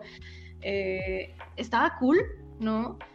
Lo que falló fue que pues la gente en realidad nuevamente este purismo con Resident Evil querían forzosamente una experiencia single player con zombies todo callado, no les gustaba la acción desenfrenada. También, también siento que lo que afectó mucho en ese momento fue que tuvo malos reviews, o sea que, de pronto alguien dijo, ah, este, no me gusta que uh, Leon se caiga de un helicóptero y no le pase nada. Mm, y todo el mudo repitió como borrego exactamente lo mismo, ¿no? Pero, pero a mí lo que me gustaba del 6 era precisamente eso, o sea, que tenías justamente como con el mismo gameplay experimentaron cuatro campañas distintas que se sienten de cierto modo distintos. O sea, sientes la campaña de Chris es un poquito más de acción, se siente un poco ya como un shooter más, más no sé, más rápido. Creo, que es el que yo jugué, que es, como Gears of War. Creo que es el que yo empecé a jugar, que dije, esto es, esto es Gears of War. Totalmente, justo. Eh, y con Leon tienes como un poquito esta cosa de survival horror, un poquito más de serenidad y todo eso. Eso es lo que me gustaba de ese juego y creo que es lo que es la parte como infravalorada de, ese juego. Pero entiendo también los problemas que tiene, ¿no? Que sí, de pronto eh, es medio absurdo. Eh, también porque no trató muy bien un poquito partes de la historia, que eso también a los fans les duele bastante, que es como, ah, no, no, no, es que te estás metiendo ya con cosas muy, muy delicadas de la historia, ¿por qué hiciste eso, Capcom, no? Em, pero pues en sí, mira, Resident Evil 6 lo vendo como un juego divertido, tienes ganas de divertirte con alguien, disparar como loco, correr como loco y no preocuparte mucho, es un buen juego. ¿Ha, envejecido bien? O sea, yo ahí lo tengo, ¿vale, ¿vale la pena jugarlo? Mira, actualmente... Mm, Quiero pensar que sigues teniendo prioridad los remakes. Quiero pensar. Ok. Sí. Ok. Sí. Mira, te puedes saltar. Ahorita ya el Resident Evil 6 es justamente le fue tan mal y, fue la inspiración de tantas cosas como el justamente el cambio de Resident Evil 7. La razón por la que Resident Evil 7 es como es es porque Capcom está desesperado por un cambio para olvidar que eso pasó. Entonces, pues, la verdad es que vale la pena si tienes ganas de jugar algo porque no tienes nada que jugar, está bien. Ok pero de que te vaya a aportar algo que necesites para entender las nuevas entregas, nada, absolutamente nada. El único que sí de plano, este, al menos en el anuncio, sí me dieron a entender de, oye, sí tienes que jugar este juego, este, va a salir el 8, pero dijeron, oye, porque anunciaron también un montón de paquetes de ediciones especiales, que si figuritas y todos los demás. Ah, ahorita hablamos de eso, Fondos especiales digitales y no digitales y demás. Este, pero eh, se me hizo muy curioso que mencionaron un bundle también con Resident Evil 7. Entonces, este, aunque no es una versión remake, no mencionan este, que sea optimizado para nueva generación de consolas ni nada de eso. Este, que me hubiera encantado que estuviera optimizado para, para Series X y para Play 5, pero pues, pues, no, al menos no han dicho eso. Este, pero sí lo están ofreciendo como un bundle ahí. Entonces sí están dando a entender de, oye, sí, sí tienes que jugar este, el 7 porque es parte de la experiencia para que entiendas un poco más el 8. Ayer, ayer que jugué, ayer que bajé el demo del 8, eh, obviamente cuando anunciaron el, el, 8, eh, hace unos meses, me, me, ganó la calentura y volví a descargar el 7 en PlayStation 5 y dije lo voy a volver a jugar. Ayer que salió el 8, salió una actualización del 7. Se me hizo rarísimo. Pam, ¿qué, ¿qué, hay detrás de esa actualización del 7? Ya empezaron con sus cosas macabras. Me estoy acordando del dedo. ¿Te acuerdas del dedo, del dedo del demo? ¿Se acuerdan? El dedo del demo. El dedo del demo. Acuérdense del dedo del demo. Me, estoy. ¿qué, ¿Hubo algo ahí? ¿Hay algo detrás de ese update? No, lo, único que, que, agregaron, o que al menos todavía apenas notamos, es que en el menú pusieron el call to action para que compres Village. Ah, ah míralo. Es el, update, es el gran update. Ah, quién sabe. Qué chafa. Yo dije, estos güeyes ya, yo dije, estos güeyes ya por abajo del agua, por abajo del agua clavaron un update para empezar a hacer alguna conexión si lo vuelves a jugar encuentres de, algo así. En el, demo, y, es que ahorita mencionaste lo del. que justamente cuando estábamos hablando del demo de Village, ¿tú crees que el demo sea algo que. ¿Qué pasó con el demo del 7? Salieron actualizaciones del demo, ¿no? Y, empezaban a meter detallitos. Ahí sí, ahí sí, la neta, no. Yo no ya, no, ya no seguí eso. Lo acabé una vez y ya. ¿Qué pasó en el demo del 7? ¿Y qué crees que pueda pasar en el demo de Village? Pues justamente lo que pasó en el demo del 7, eh, respondiéndole a Pato que dice, ¿de qué estamos hablando? ¿De qué dedo ah, ¿El dedo qué? ¿Qué? Ah, ¿De qué, dedo hablamos? Eh, en, el primer, en, el primer demo de Resident Evil 7 había un dedo, o sea, literalmente un dummy finger de como de maniquí. Y todo el mundo, nos volvimos locos, tuvimos como dos meses todos poniendo el dedo hasta en la pared, así de que, ah, mira, aquí hay como un hoyo, igual y se mete ahí. O sea, estaba, no, no, bueno, estábamos como locos. Eh, porque no sabíamos, era un, era un item que encontrabas ahí en un cajón. Y pues obviamente ese era el punto, o sea, lo que Capcom quería era que estuviéramos hablando de, de su demo todo el tiempo y ya posteriormente parcharon... ¿Cómo? Nomás por un maldito dedo estábamos hablando de demo y seguimos hablando de ello ya cuando están en otro, en otro juego. Sí, sí. Y, y, y después parcharon el demo, lo parcharon como dos veces pero ya como con, más cosas, o sea, ya dándole un uso al dedo, entonces así de que, ah, ok, es que tenemos que esperar a que parcharan esta cosa para que hubiera más cosas. Y se volvió como una cacería de pistas, ¿no? O sea, de... No me acuerdo exactamente ya mucho de, qué teníamos que hacer, pero el punto es que teníamos que encontrar ahí huellas y hacer cosas como súper crípticas. Y si lograbas pasar eso hasta el final, te daban, te daban una monedita que te servía para el 7, o sea, para el juego final, si acabas el tema, y ya, eso, eso fue como la gran, pero pues en realidad dosificaron esas, esas eh, actualizaciones para, durante los seis meses ahí de, periodo eh, de, publicidad, pues para que estuvieras hablando todo el tiempo del, juego. Y que parte de ahorita pues, también lo hicieron con el, con un ítem ahí en el demo del 8, ¿no? También. ¿Con, cuál? Siento que es con el collarcito ese. El collarcito. Ay, ese yo no lo encontré. Estaba en una Uy, mesita. Chavo, o sea, ahí te va, mira. Ay, yo, yo, yo encontré, yo encontré, a ver, los, los ítems, los, los, el 7, y los, ya ajá, los ítems que encontré es obviamente el, el, anillo con el ojo que lo necesitas a fuerza, ajá. las cartas, sí, o sea, todos los malos necesitas a fuerza. Las, el collar, el collar dónde estaba. Cuando apenas entras, o sea, sales de las catacumbas ahí, llegas ya al, al castillo, por así, sí creo que sí es un castillo, este creo que la primer mesita que está ahí volteando a la izquierda, creo que en esa primer mesita ahí está en el collarcito. Lo que, ¿sabes qué me cagó? Lo único que me cagó es que hay ítems que únicamente te aparece que puedes agarrarlo como ítem cuando te agachas. O sea, si te paseas por ahí y de casualidad no te agachaste ahí, dije, ya valió. o sea, sí, sí hubo algunas puertas que dije, híjole, ya pasé por aquí y tuve que pasar otra vez agachado para que me la mostrara. Ese fue mi único coraje. Yo no, entonces, yo, como dicen en el chat, yo me, yo me lo aventé como speedrunner, sí, porque me, les digo la verdad, sí me asustan, sí me ponen nervioso esos juegos. O sea, si estoy solito y ya no hay nadie y está oscuro y estoy jugando, sí me estresan. Entonces lo que hago es al contrario. corro en chinga, es lo único que dice. Eh, yo me aventé, yo me aventé el demo así sin voltear a ver a nada. Yo nada más iba así buscando las cosas y escuché la risa maligna y dice, "Ay, no", dije, "Yo yo me pelo de aquí." nada más voy a la salida, nada más voy a la salida. Exacto, exacto, exacto, exacto. Entonces, soy de los que le bajé el volumen para no brincar. No, a mí me puso tensa, sí me puso tensa también. o sea, igual, como decía Pam ahorita, la música también te pone súper, súper tenso. Está, buena, está muy bien ambientado. Este, y, creo que ahí está todavía el, replay en mi, mi canal de Twitch, que justo este, jugamos el demo. Y así yo, así, pasito, pasito, así con miedo a todo de, aquí es el jumpscare, aquí no es el jumpscare. sí, el, este, el, cadáver que te cae, o sea, los, los pinches brincos, eso, o sea, de, claro, obviamente. O sea, hay un par ahí, pero pues bueno, así está el demo.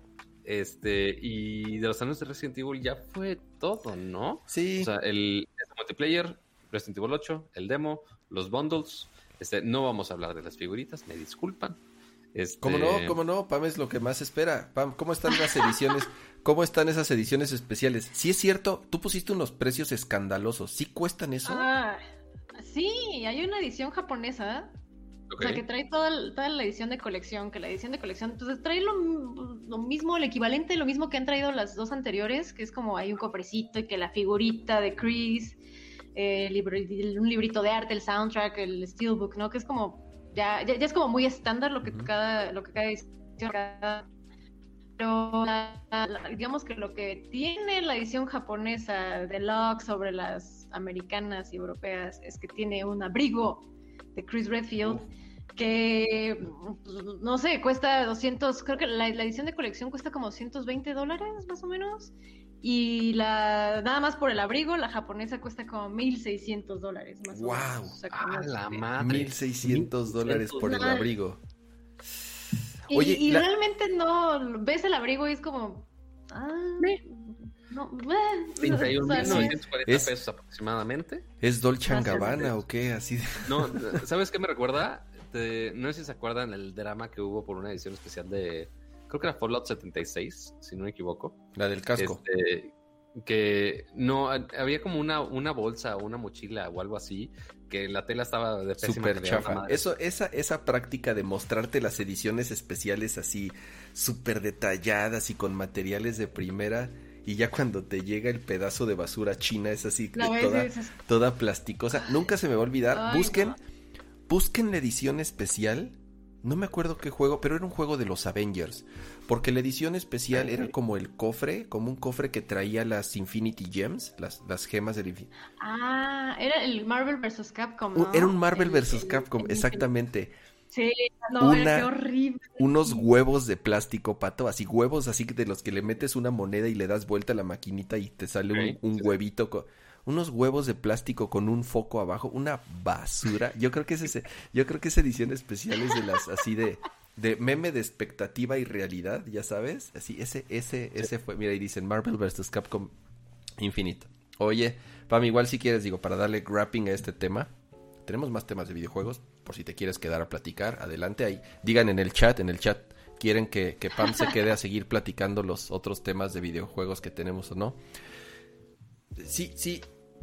Digamos, te- tengo dos preguntas. Una, si agarramos los personajes principales de la serie, y para mí los principales son Chris, Jill, eh, Leon, eh, y esta... Me falta una chica, este, Claire, ¿no? ¿Son los cuatro? Claire. ¿Podríamos decir que son los cuatro? ¿Me falta uno? ¿No? No, no. Ok, sí, sí. de esos cuatro, si los...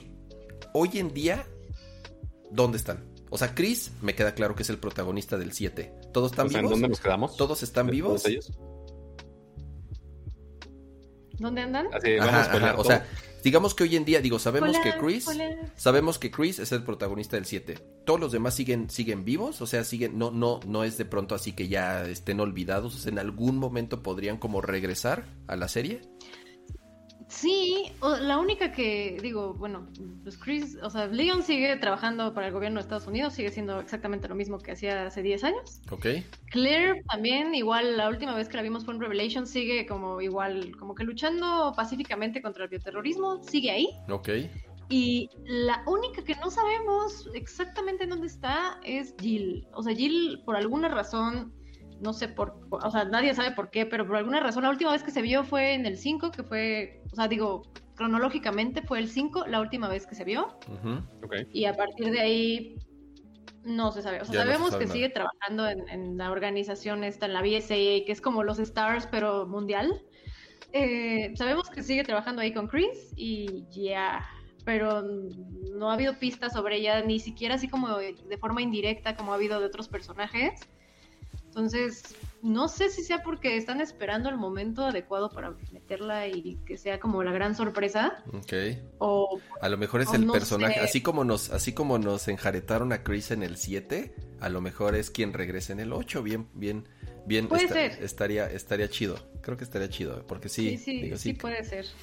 Y tal cual, pues ya este, si quieres pasar el tema, ¿cuál es? Ya, ya sé, es como, seguro es como, como cuando te dicen, ¿a cuál de tus hijos quieres más? Pero si tienes que elegir a uno, así, incluyendo los remakes, si te dijeran, ¿con cuál te quedas de todos los Resident? ¿Cuál es tu favorito? Ay, no, pues definitivamente, sin pensarlo, el remake del primero. O sea, ese es para mí. Ah, el remake del primero que salió para GameCube. Ok. Sí. O sea, para mí ese es como la transformación perfecta de ese juego y de la historia. O sea, es perfecto. O sea, no, no, no tengo mucha explicación, pero sí, yo creo que el, mi favorito siempre de tengo que eliminar a todos los demás y quedarme con uno sería el remake del primero.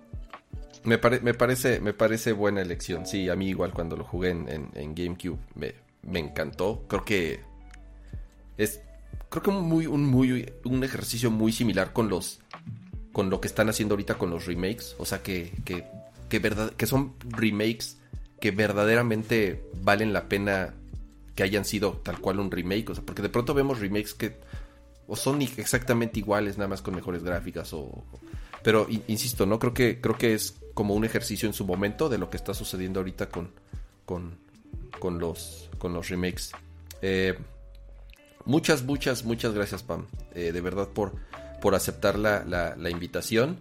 En el chat, a ver, ya no leí el chat. ¿Qué dicen, Pato? ¿Qué dicen, Pato? Gracias a ustedes, amigos. En, el chat dicen que este tipo de, este skin de Dani Kino, ¿qué onda? Este, ¿quién es? Este, y no, muchos también compartiendo todo su, su fanatismo de Resident Evil, sus favoritos, sus no favoritos, si les gusta alguna dinámica, ¿no? De todo lo que comentamos, la gente sí muy metida. Este, yo la estoy impresionado de, de cómo tienes todo, todo el, wiki de, es, la Wikipedia de, Resident andando, te dije. O sea, no, no ni medio segundo de un dato yo de, güey, ¿qué pedo? ¿Cómo, cómo? Así, ¿dónde está tu acordeón? ¿Cómo estás sacando toda esta información? Pero no, sí, sí hay mucho Resident Evil que sacarle y ciertamente si algo sale o si tengo alguna duda, ciertamente ya sabemos a dónde ir. Si no me equivoco, eh, el URL está aquí en el, en el título de aquí del podcast. Entonces, por si quieren checar sus distintos sitios, si quieren videojuegos en general, o también si quieren conocer. Yo, este, yo tengo una pregunta más, porque lo, perdón, porque lo mencionaron en el chat y si es cierto. Ethan. A ver. ¿Ethan se va a convertir en alguien importante en la serie? ¿O no? ¿O, ya fue? No sé. no sé. Para mí, Ethan era. La razón por la que no le dieron un rostro a Ethan era porque nomás estaba acomodado en el 7 y, su historia iba a concluir y ya. Entonces ahora estoy completamente sorprendida de que volvió. O sea, para mí es como, ok, ¿por qué volvió? No sé, mira, la, la, teoría más popular es que va a reemplazar a Chris Redfield. O sea, que Chris Redfield ya se va a retirar porque pues ya está, ya está ya está grande y pues, a lo mejor ya está cansado. Entonces creen que, lo que va a pasar es que Ethan va a ser quien pues, sea el nuevo protagonista de la serie. Pero también está la opinión contraria, que en realidad no, aquí ya Ethan bye y pues, continuamos con, justamente los protagonistas. O sea, como que ya están buscando una forma de sacar a Ethan de una forma oficial. Ok. Y, y van a seguir con Chris Redfield. ¿Quién sabe? O sea, la verdad no sé. A mí me gustaría que continuara, o sea, no tengo ningún problema con Ethan. Sí se me hacía muy conclusiva su historia en el 7, pero pues a ver qué pasa en esta. Si le están dando como seguimiento, pues, yo creo que hay ciertas cosillas ahí que no quiero mencionar aquí porque esos sí son spoilers de Village y son teorías que ah, ser spoilers. Ah, sí, sí, sí, mira. y, y, digo pues, algo. Y, importancia. Quien la siga en, en Twitter, este, las, las teorías que tiene Pam le, atina, ¿eh? Yo puedo decir que le atina. Que le atina varias, y le atina varias así, este... El arroba que pusimos aquí en el, en el podcast es su Twitter. Eh, así es, síganla, síganla en Twitter, es arroba, mira, lo voy a poner aquí en primera persona, es arroba Pamelaine, eh, guion bajo, entonces síganla en Twitter, denle, denle.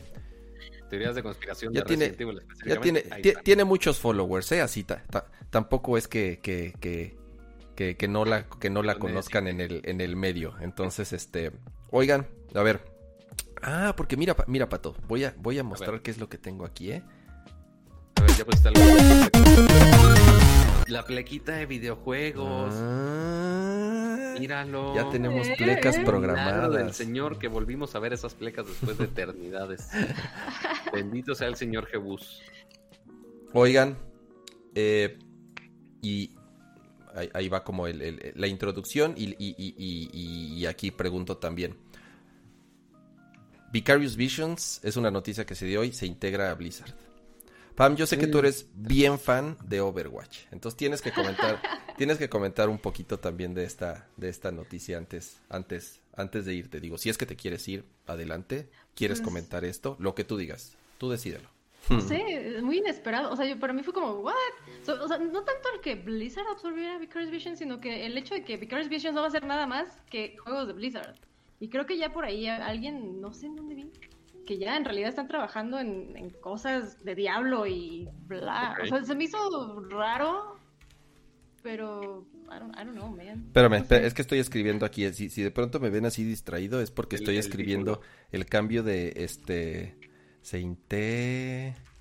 O sea, pero aquí en, al menos en algunos medios están poniendo que si es un merger, este, uno necesario o no necesario, este, y dos si va a ser bueno o no va a ser bueno, porque no sé qué otros, este, ah bueno, ellos hacían, por ejemplo, eh, hicieron el remake de Tony Hawk Pro Skater 1 y 2, eh, Crash, Crash Bandicoot Insane Trilogy, este, pues bueno, ahora si se van con Blizzard, pues bueno, esos, ese tipo de proyectos, pues obviamente ya no van a estar en sus manos y que ciertamente son títulos fuertes, son el Pro Skater 1 y 2, ganó, ganó premios en el Game Awards, este, aunque sea remake y demás. Este, entonces algunos sí están como lamentando el, el hecho que Vicarious se vaya exclusivamente con Blizzard, ¿no?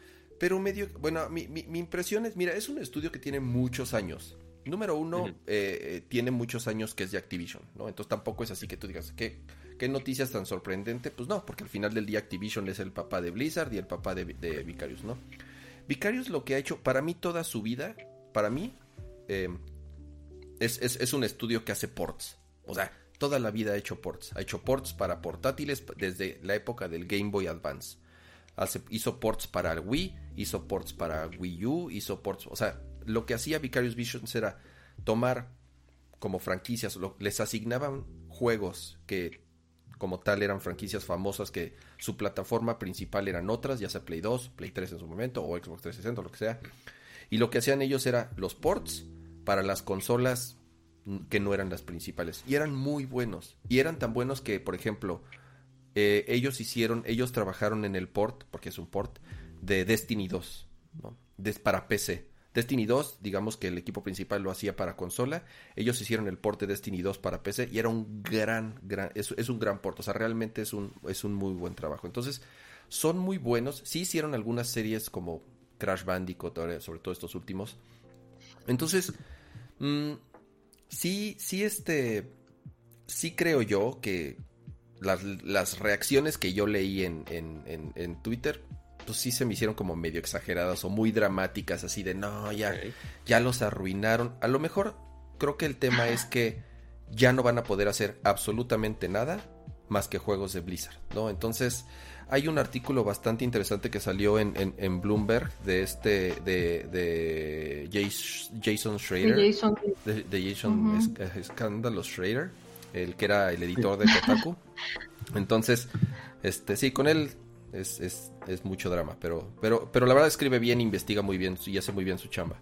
Entonces, lo que él hizo es medio indagar el por qué pasó esto y al parecer es porque deshicieron un equipo importante en Blizzard que fueron los que en su momento, bueno, el último juego que hicieron fueron, fue el, el remake, se le puede llamar remake de, del, World of Warcraft Vanilla. Si se acuerdan, lo que hicieron fue relanzar el World of Warcraft original el año pasado. Le fue pésimo, le fue súper mal. Estuvo todo eh, lleno de bugs, estuvo incompleto.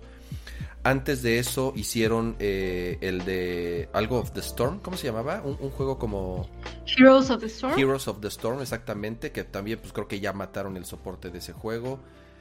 Creo que hicieron StarCraft 2, podríamos decir que ese fue el mejor juego que estaban haciendo. Y a ellos se les asignó hacer el remake de Diablo 2.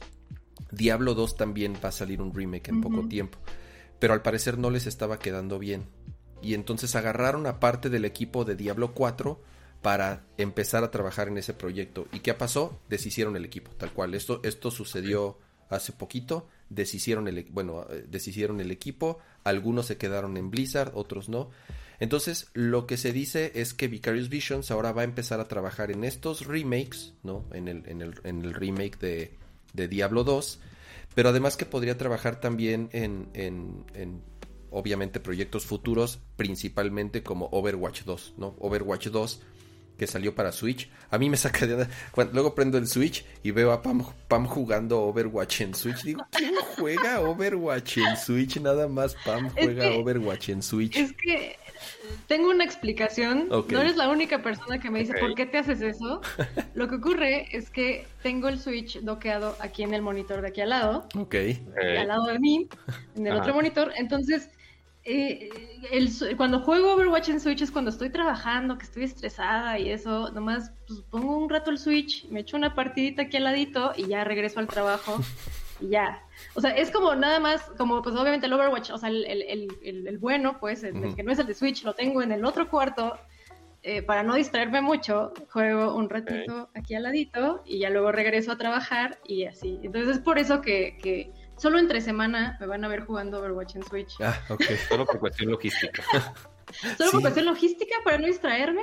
Eh, está, solo entre semana podrán verme ahí. Pero sí, esta, esta, esta explicación ya la he tenido que dar. Ah, bueno, ok.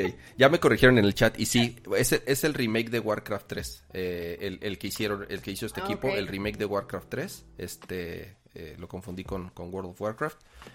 Que le fue súper mal, ¿no? Entonces, sí, seguramente aquí lo, lo que dicen es que tal vez la mala noticia de esto es que seguramente ellos estarán haciendo el port de Overwatch 2, por ejemplo, para Switch, o el port de Overwatch 2 para móviles, hasta en una de esas, ¿no? Porque también ellos hacen muchos juegos de móviles. No lo sé, eh, y, y, de pronto sí podría ser, tal vez que se desperdicie su talento como tal. Entonces, no sé, insisto, creo que muy exagerada la, la, la de pronto las reacciones en Twitter. Blizzard ha estado muy extraño los últimos años, bastante inconsistentes en, sus lanzamientos, en sus anuncios, cambian mucho de dirección, cambia, eh, digo, y esto ha sucedido, eh, eh, acuérdense muy bien, como desde Diablo 3 por todo lo que pasó y todo, todo, todo lo que sucedió con, con, Diablo 3 y el desarrollo de Diablo 4, creo que ya lo resetearon un par de veces, o sea que de plano le han dado borrón y cuenta nueva, es, es un juego que lleva que tiene problemas en, que ha tenido muchos problemas en el, en el, en el desarrollo. Entonces, este, pues bueno, eh, eh, eh, Pam también es súper fan de Overwatch, yo sé, y, por eso creo yo que, que valía la pena que, que comentara, que comentara también en, en, esta noticia. Pato. ¿Quién, sabe cómo vaya a afectar esa compra, pero pues ya, ya veremos en los siguientes. A ver, a ver qué. Demás amiguitos. Oiga, ¿qué onda con lo de Xbox Live? Yo leí una noticia y como que no entendí bien. ¿Vale el doble? ¿Se le subieron el precio al doble? ¿Cómo está Pato lo de Xbox Live? Pues algo así. O sea, porque igual viendo la nota, pues todo el mundo se alarmó porque Xbox anunció de, oye, le vamos a subir el precio al changarro. Y ciertamente todo, todos en pánico de, güey, ¿cómo? Este, porque ciertamente es un servicio súper esencial para estar jugando en las consolas nuevas, en la generación anterior, este es lo tienes que pagar para funcionar en juego en línea. Y pues obviamente todos los usuarios pues se verían afectados. Pero este, esta alza del precio eh, pues obviamente es con, con maña un poco, o sea, porque únicamente subieron el precio de, Xbox Live, pero recordemos eh, que este precio eh, digo, estos servicios están separados ya en Xbox Live y Game Pass. Y después el otro, la otra opción es Xbox Game Pass Ultimate, que te junta Xbox Live con, este, con Game Pass. Entonces, al menos la tirada de lo que entendemos ahora es para hacer más tentador el hecho que esos usuarios que nada más están comprando Xbox Live y que no han probado Game Pass Ultimate, pues bueno, que se salten un poco hacia esa experiencia un poco más completa. Porque miren, aquí son lo, al menos los precios que actualizaron en Estados Unidos. Dice, un mes de Xbox Live, este, ahora cuesta 11 dólares, que es una subida de un dólar. Que de hecho es el mismo artículo, hay un poquito... Ah, no, no es cierto, está en el cine. Eh, por tres meses de Xbox Live de ahora está 30 dólares, que subió 5 dólares. Ok. Y después Eh, seis meses de Xbox Live Gold este, sube a 60 dólares, que eso es, una subida de 20 dólares. Así que estos son los precios. Dime, dime. Está rarísima la tabla esta. O sea, mira, me queda claro que, que, creo que la intención de Microsoft es que todos se vayan a, Ultimate, ¿no? O sea, que se vayan al, al, paquetón. Entonces, por lo que entiendo en esta, en esta, en esta gráfica, o sea, ya no puedes contratar Gold por 12 meses, ya no te lo permiten. Y entonces, si quieres Gold, el, a los 6 meses, o sea, si quieres por año te vale 120 dólares. Para, solamente para jugar en línea. O sea, solamente para jugar en línea, no, no entiendo. O sea, si es como creo que una eh, acción hasta agresiva, se podría sentir así, justamente para promover a, para que te pases, como dicen en el chat, para pasarte a Game Pass, pero mejor, o sea, pero prefiero que lo que, sean como pues que lo digan, ¿no? Así de, oigan, la intención es matar este servicio, ¿no? Y, o sea, no, no, es tanto matarlo, sino que es parte como esencial ya integrada dentro de, de, Game Pass Ultimate, básicamente. O sea, ya no lo quieren poner como algo separado, este, ya quieren hacer que todo esté incluido. O sea, también eh, pensándolo un poquito así, eso hicieron con, con Xcloud. Pensábamos que Xcloud es servicio de que esté el juego en la nube y lo puedas estar jugando en tu dispositivo móvil, este, o en cualquier dispositivo básicamente. Eh, pensamos que iba a ser un precio aparte, este, un servicio completamente distinto, pero pues está integrado en, Game Pass Ultimate. Entonces, yo creo que es más de unificar todos los servicios y que puedas tener toda la experiencia como Xbox unificada este, en una sola suscripción.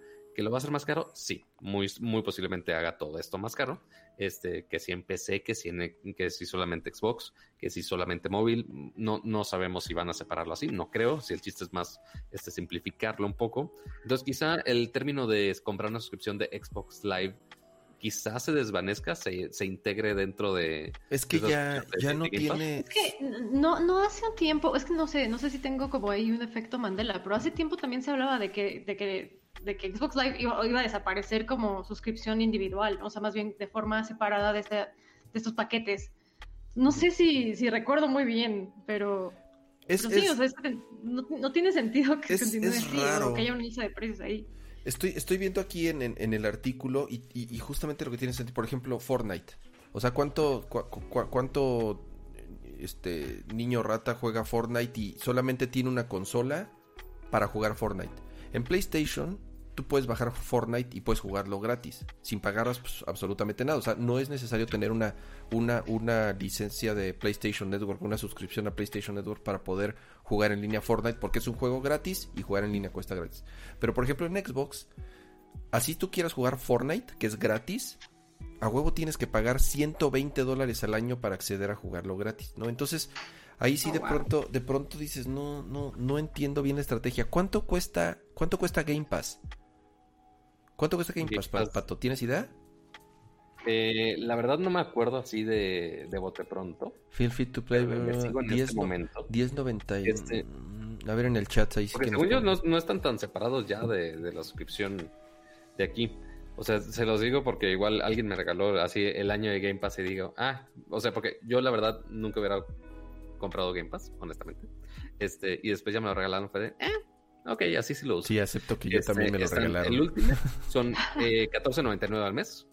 Este, la versión de PC eh, son 10 dólares al mes. Y la versión de consolas igual es 10 dólares al mes. Y te dan chingos de juegos. ¿Perdón? Y te dan chingos de juegos y además ya trae incluida lo de Electronic Arts, ¿no? Eso es algo que también ya tiene, creo que a partir, a partir del mes pasado ya tiene EA Pass. Entonces, de nuevo, si esa es la estrategia. Y estás... todos los juegos de Star Wars. Ah, espera, ya se los quitaron. Ah, Pero bueno, eh, al menos los que sacaron de Star Wars, sí los puedes jugar. Sí, sí. Si la estrategia es que la gente se pase a, Game Pass, pues creo que mejor que lo digan, ¿no? Y así de, oigan, vamos, o sea, la intención es migrar a los usuarios o tal, tal. Y esta, y esto, o sea, y esta estrategia de que ahora te cueste el doble, o sea, 120 dólares al mes, eh, digo, al, al, al año, está súper chafa, ¿no? No lo sé. Pues no, sé qué tan chafa sea. o sea, siento que decirlo tan, tan descarado no hubiera sido tan buena idea, porque si hay gente que sí nada más quiere Xbox Live y ya, o sea, porque más con, con los de las consolas anteriores. Este, que, ok, se quedan nada más con el mismo Halo y se quedan jugando el mismo Halo y ya es todo lo que tienen, quieren de su vida. Este, y ok, quizá nada más hacer multiplayer, no necesitan estar usando los, lo, esta nueva galería de juegos. Pero ya para si se los quitas de tajo, este, pues sí es un cambio muy fuerte que podría ser un backlash demasiado ambicioso de parte de, Xbox. O sea que nosotros entre líneas, pues sabemos, o sea, entendemos perfectamente de, ah, lo estás empujando para este lado, pero no le quitas la opción finalmente al usuario.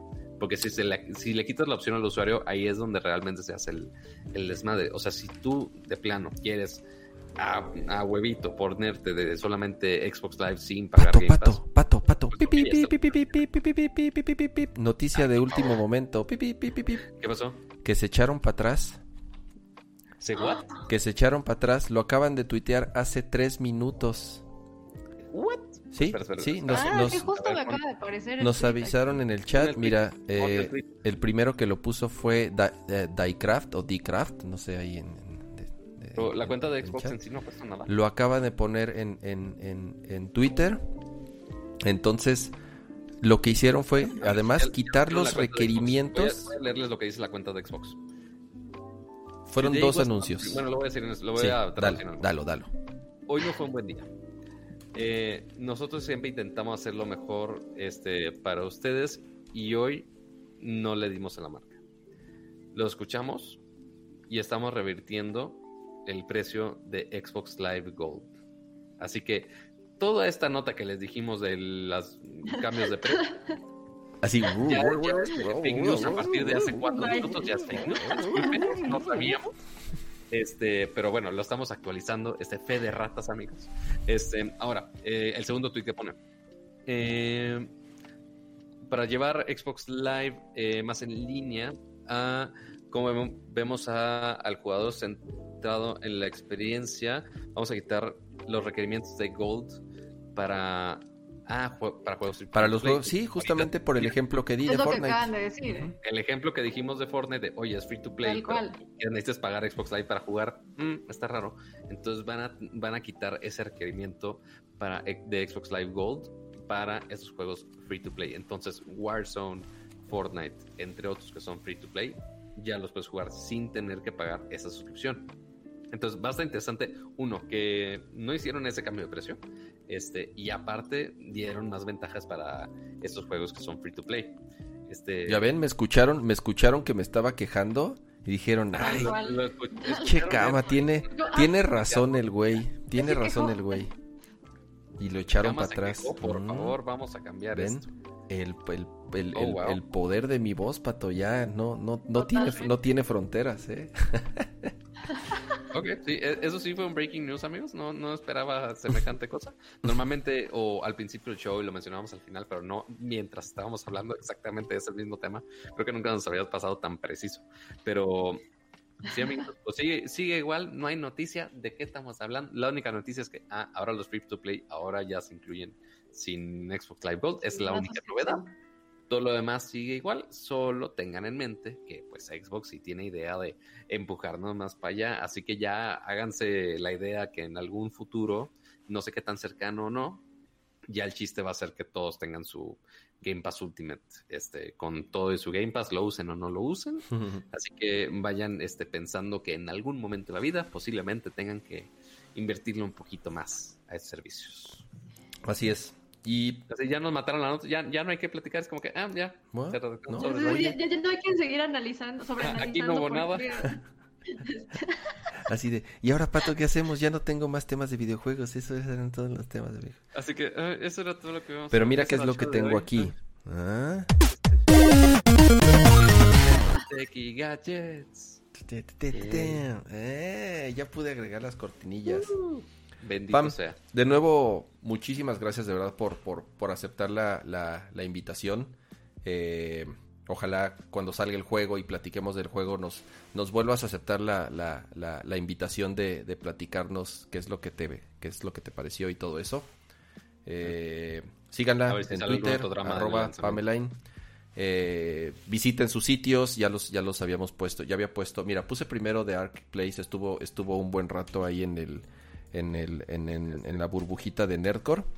Su otro sitio es missingnumber.com.mx, es como mucho más general, de noticias en juegos en general, de, todo, ¿no? Entonces, este, eh, visítenlo y, ahí pónganos en el chat, este, eh, si la volvemos a invitar. Obviamente, aquí estoy haciendo oficial la invitación para, para, para seguir platicando de pronto en, temas que, que ella quisiera participar.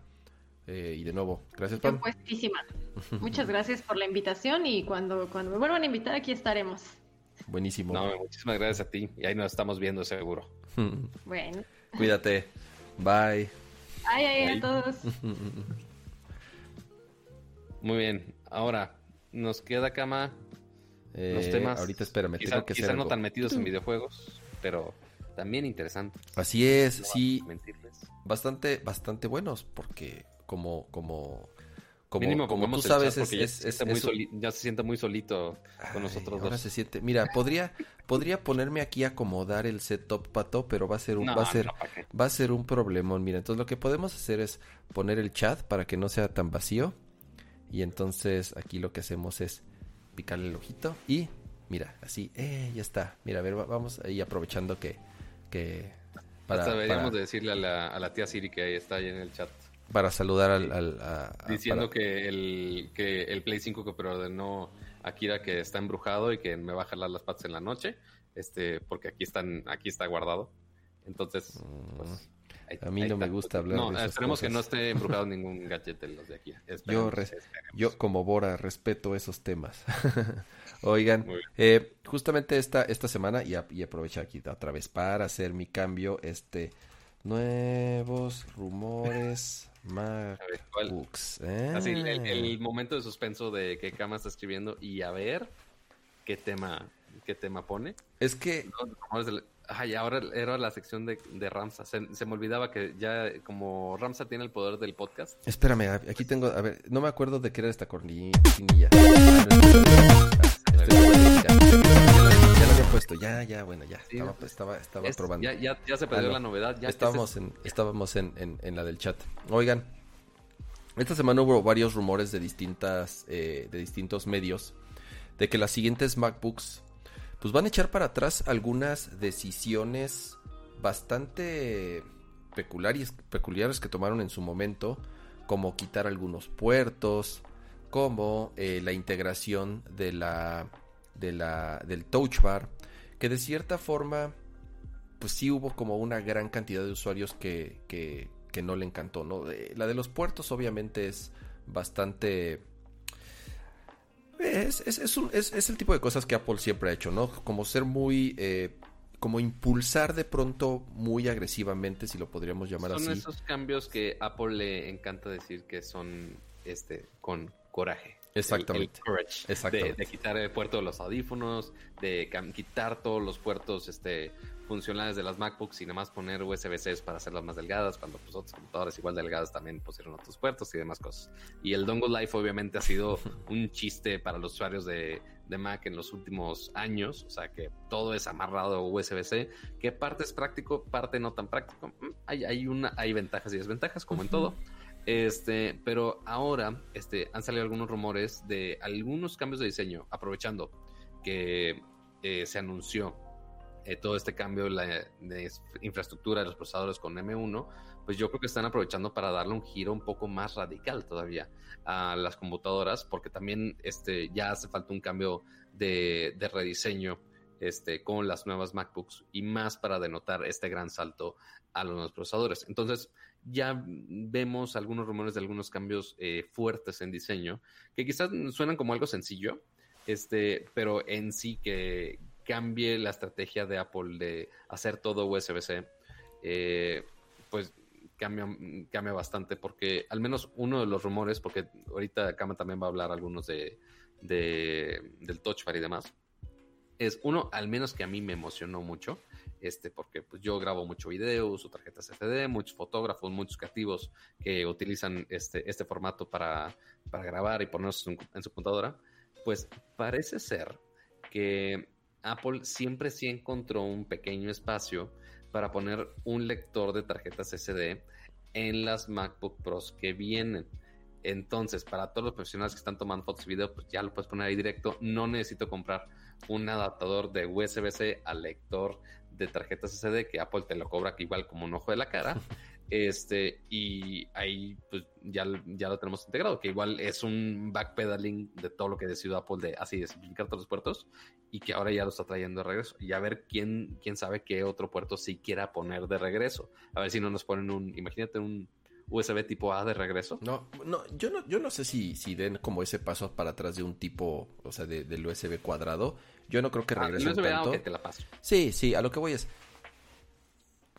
Eh, yo creo que de lo, eh, eh, el, tema de las MacBooks y lo que ha sucedido con las últimas generaciones, eh, raro en Apple que sí hayan de pronto dado unos pasos hacia atrás, por ejemplo con lo del teclado, ¿no? Cambiaron la tecnología de teclado a este nuevo sistema llamado de mariposa, que es, una, es, un sistema que ellos han inventado.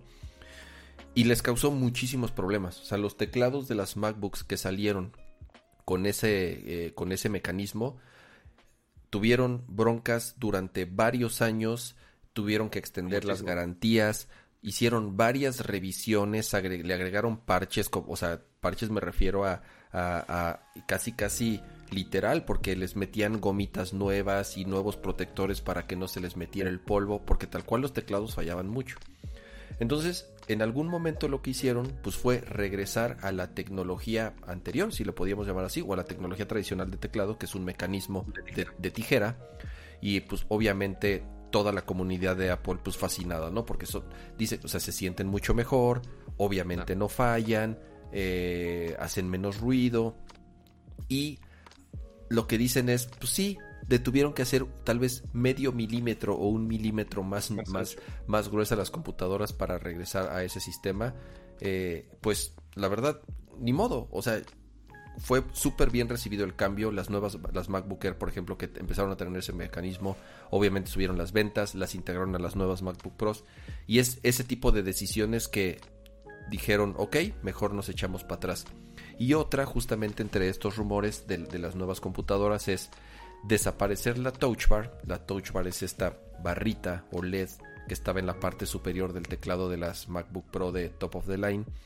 Que pues simple y sencillamente muchos usuarios pros, que son quienes compran estas, estos equipos, nunca se acostumbraron. O sea, siempre prefirieron tener un teclado físico con las funciones tradicionales de o sea, las letras F con, con las funciones de volumen, brillo, este ¿Quién eh, pondría un escape virtual? ¿Por qué, por lo del escape virtual, bueno, eh, pues mira, lo que tan se dieron cuenta que en la siguiente revisión agregaron el botón escape físico y recortaron recortaron el, largo de la de la de la touch bar. Entonces, pues eh, bueno, sí querían una tecla que sí fuera física. Y pues ahí, ahí van a irse de, ah, bueno, vamos a ponerles dos, vamos a ponerle tres. Ah, pues vamos a ponerlas todas físicas ya para que batalle con una pantalla OLED ahí. Entonces el rumor es que van a quitar, van a eliminar la touch bar. Y lo como dice Pato, van a regresar el, al parecer, todos son rumores, la ranura de micro SD, que también fue una de las grandes quejas, porque si son equipos para profesionales, pues los profesionales tienen cámaras profesionales que tal cual, oye, se necesitan una ranura para insertar, para, para insertar su memoria y poder descargar las, las computadoras, ¿no? Ahora, esto obviamente viene de la mano con un rediseño. Lo que se dice es que el diseño de las MacBooks va a cambiar, va a estar un poco más apegado a este nuevo, este nuevo lenguaje de diseño, si lo podemos llamar así, que empezó con, con el iPad Pro, con los bordes completamente, con los bordes más planos. Después lo utilizaron obviamente para el, para el iPhone 12. Entonces, creo yo le viene bien un, rediseño a, las MacBooks. Ya tiene como muchos años. Este, adiós Aiko, se está despidiendo en el chat. Nos vemos Aiko, cuídate mucho. Eh, este, entonces viene, viene justamente creo que eh, eh, ese cambio. Y también, a lo mejor en su momento ellos abogaban a que no tenían tanto espacio, ¿no? Para todos estos puertos y todo. Pero ahora con los nuevos procesadores, con los M1, el tamaño de la motherboard, el, tamaño de todos los componentes internos como tal, pues, se redujo muchísimo. Aprovecharon ese espacio para aumentar la batería, ¿no? Al grado de que las baterías de las MacBooks nuevas duran 24 horas, o sea, 30 horas, una barbaridad. Entonces, ya teniendo el espacio, bien pueden empezar a regresar esos puertos, o tal vez lo de la ranura. Yo no creo que regrese el, USB tipo tipo A o B, tipo ahí, ahí, me fui fuera de los rumores. O sea, el rumor es únicamente la tarjeta SD, este, y lo, al menos por ahora, este, la pantalla OLED del Touch Bar este, pero así ya uno pensando más futuro de, oye, ¿le pueden agregar más cosas? ¿Le pueden agregar más teclas? este, ya, ya sabemos que, puede cambiar, qué cosas pueden regresar. Igual como mencionaba ahorita Kama, sí, cuando sí ven un error así muy grande, sí regresan a hacer ese cambio. Es como lo vimos con los teclados. Pero no ha habido algo tan fuerte todavía. O sea, porque sí, el, futuro está en USB-C. Sí, estoy de acuerdo. Este, pero sí hay algunas cosas que sí siguen estando igual, aunque haya USB-C. O sea, porque tenemos las nuevas cámaras, o si de Sony o de cualquier otra marca que usan tarjetas SD hiper mega rápidas que únicamente funcionan con ese tipo de, formato de memoria. Entonces, eso no va a cambiar por, por ahora, al menos las tarjetas de memoria por, por micro SD y para profesionales que quieren trabajar en una MacBook Pro, al menos de manera portátil, y no comprar una, una maldita torre de de ¿cuántos? ¿Tres mil No, cinco mil dólares? Cinco mil dólares. Sí, sí, o sea, en México si quieres una, porque además tienes que, Pato, si compras una Mac Pro, tienes que comprar el Cinema Display XDR. O sea, no le, no le vas a conectar un monitor de, mil dólares, de plástico ahí chafa horrible. Obviamente, si compras tu Mac Pro, tienes que comprar tu monitor de cinco mil dólares o cuatro mil dólares más tu stand de mil dólares. Entonces, por favor, Pato, o sea, no, no digas barbaridades, ¿eh? se, me olvida que es Apple. No le puedes, no le puedes conectar. Ya nada más falta que Apple saque sus propias SSD para estas cámaras y, ya se va a volver loco el mundo. Pero pues sí, esos son los rumores ahorita de las MacBooks. Ya esperaremos a, los próximos lanzamientos. O sea, porque por más que yo podría, este, eh, como dice Kama, la calentura de irme a comprar una M1 porque dice que el performance en video está chido, porque al menos a mí en edición de video me podría ser muy útil. Sí quiero esperarme ya a una MacBook de 16, es una MacBook Pro, perdón, de 16 que tenga buen performance para esto y quizá con esta ranura micro SD digo, digo, perdón, micro de, de SD regular digo, Híjole, sí. Sí, el, este rumor es que sea una de 14 pulgadas y una de 16 pulgadas, ¿no? Entonces... Sí, porque la de 13 no le han quitado los marcos, como lo hicieron con la de 16, este, que posiblemente tenga el mismo tratamiento. Este, la de 16, ahorita el tamaño de pantalla está bien, quizá le modifiquen un poquito al, chasis, como mencionaba este Ramsa. Este, y pues a, ver qué, qué, sacan con las nuevas computadoras, habrá que esperar. Este, y a ver qué tal el performance del, de la 1 y a ver, a ver si las nuevas MacBook ya tienen una cámara que sea 1080p. Ojalá. Mínimo. Ya veremos. A ver si ya dicen, ah, güey, sí estamos en el 2021, necesitamos una cámara que mínimo sea 1080, no mames. Pero sí, así las cosas. Así es. Oigan, les, les, les voy a platicar rapidón. Eh, eh, primero, eh, agradecer al, equipo de, de, de Sonos México que nos mandó una Sonos Arc. ¿No? Entonces, ¿qué es la Sonos Arc? Es... Pero ¿por qué nada más una y la mía, onta? A ti ya te habían mandado regalo, pato, no te hagas. Y la mía no está, pero la mía es la BIM, la mía es la BIM, es otra, es otra de las barras de sonidos de, Sonos, pero este, a Kama le tocó la, o sea, porque el equipo de Sonos pues sí nos ha estado escuchando, este, y ciertamente faltaba a Kama de que probara una de las novedades de Sonos, y ahí le tocó algo más mamón todavía. Ahí está, mira, voy a, voy a, voy a, voy a acercarlo un poco. A ver, va, mira, vamos a hacer como que Kama ahora este, es yo, básicamente, y ahora él es el señor del unboxing al día de hoy, porque tiene esa gran caja este, donde está enseñando su bocinota. Está gigante la barra, pero bueno. pero, eh, a ver, ¿qué es? ¿Qué es? ¿Con qué se come? ¿Qué... Me, pongo los, me pongo los audífonos. Eh, ¿Qué es la, qué es, qué, nos mandaron, nos mandaron una Sonos Arc, que es la Arc, es, es, es, la, es una barra de sonido tal cual es, digamos, la top of the line que tiene Sonos. Como saben, Sonos es, es, es, es, una marca de la que hemos platicado varias veces en el, en el programa. Es, es, una marca que hace equipos de, de, sonido con una tecnología propia para comunicarse entre sí. Eh, se conecta a un montón de servicios para poder streamear música de, de distintas plataformas. Eh, además es compatible con tecnologías como, como AirPlay. Entonces, eh, uno de los productos estrellas que ahorita tienen es justamente el ARC, ¿no? Mira, ahí está la de Pato. Oh. Ahí está, la mía. Está súper. Pato, la, la BIM es una chulada. O sea, la neta, la neta. Ah, no, la neta es muy buen producto. Suena espectacular. del ARC, pues sí, nada que ver. O sea, porque...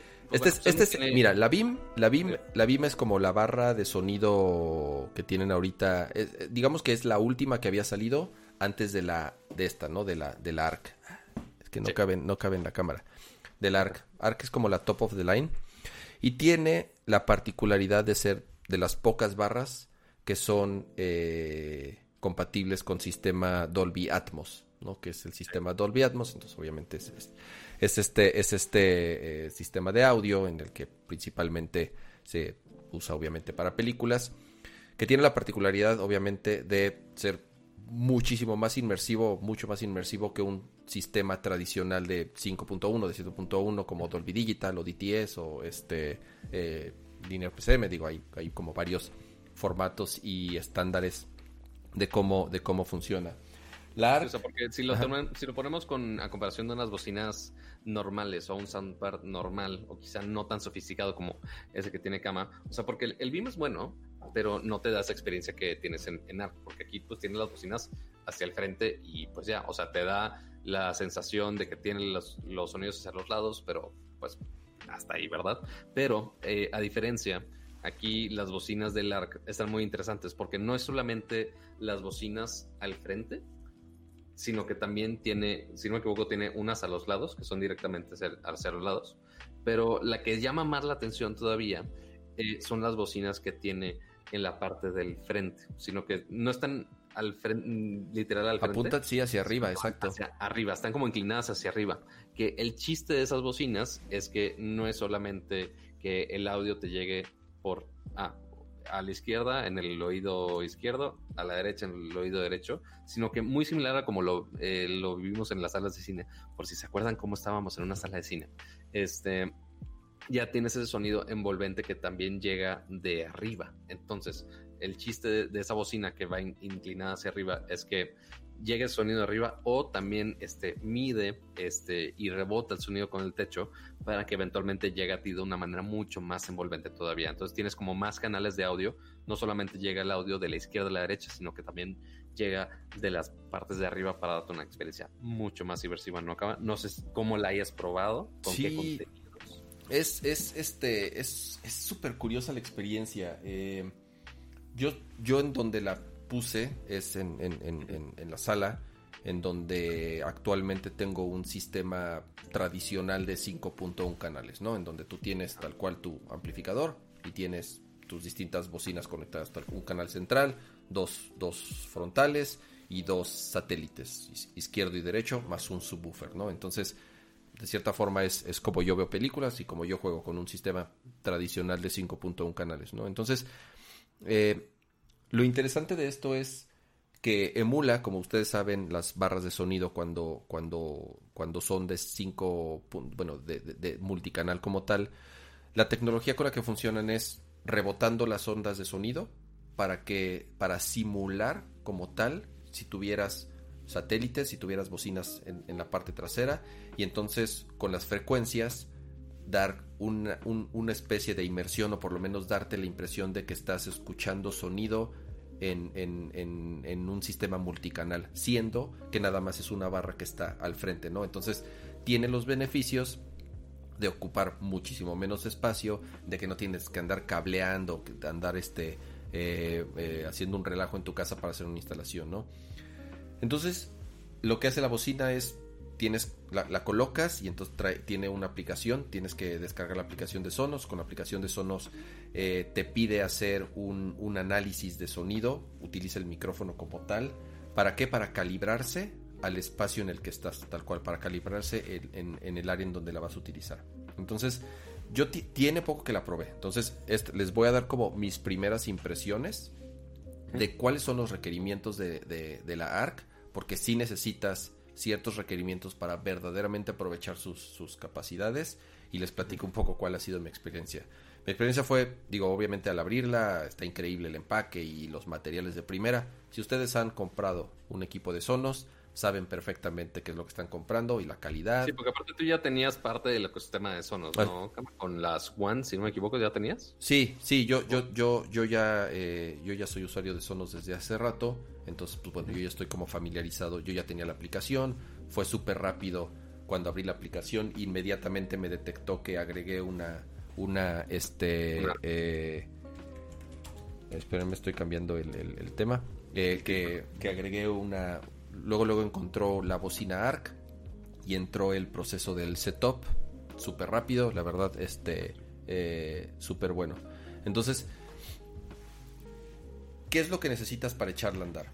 La, la, ARC como tal solamente tiene un HDMI que funciona como input. Y además es un input que tienes que conectarlo de la televisión. Mira, de hecho ahí Pato... Muy similar a este. Exactamente. el, puerto de electricidad el cable LAN, si lo quieres conectar este, pues alámbrico, igual tiene Wi-Fi integrado, entonces no, es eh, absolutamente necesario. Y también el cable HDMI, que este, si no me equivoco, el puerto también se llama ARC, ¿no? También en las televisiones para conectarse. Ese es gran parte del, chiste. Eh, para poder utilizar la, bocina necesitas tener una pantalla que cuente con un HDMI tipo ARC o eARC, como ahora se llama el moderno hay como algunas diferencias técnicas. Ahorita si quieren, si quieren las, las, platicamos. Pero si tú quieres aprovechar todas las características que les decía, y es en particular hablando de, de, Atmos, necesitas una pantalla por lo menos, ¿qué pato? ¿De año y medio para acá? Dos años. o menos, o sea, porque también la pantalla tiene que tener soporte de Dolby Atmos, ¿no? La pantalla debe de tener soporte de Dolby Atmos.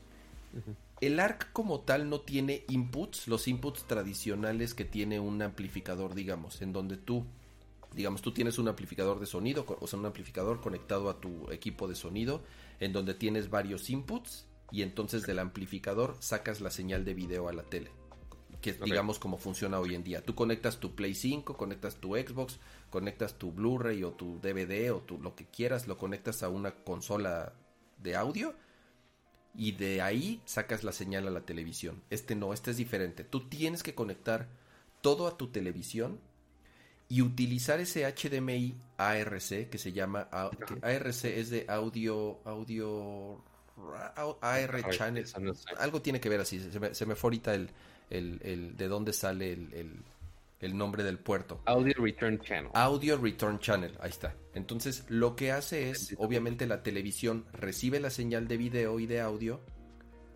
y, la, y utiliza ese puerto para mandar el sonido al ARC. Ahora, la televisión debe de tener soporte a Atmos para poder mandar la señal al ARC. Y les voy a dar un ejemplo muy claro por eso las, las, las, las, aplicaciones de las teles que tú descargas para ver Netflix, para ver Disney, para ver HBO, lo que sea, deben de tener soporte para mandar la señal en ARC. Y, perdónenme, en, en, en, Atmos.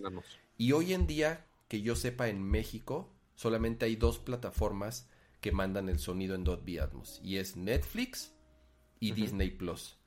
En Estados Unidos la de HBO, HBO Max, la que todavía no llega a México, esa también, pero no. Ahorita en México solamente Disney Plus y Netflix son las que tienen soporte de Dolby Atmos. Entonces, de nuevo, ¿no? Si, si tienes que juntar como varios factores para poder aprovechar la capacidad de la, de la barra para que para que suene con Dolby Atmos. Tú puedes utilizarla como una barra de 5.1 normal y soporta los, los la gran mayoría de los estándares para 5.1. Pero si quieres Dolby Atmos, sí tienes que cumplir como con este caminito completo para, para sacarle todo, todo provecho.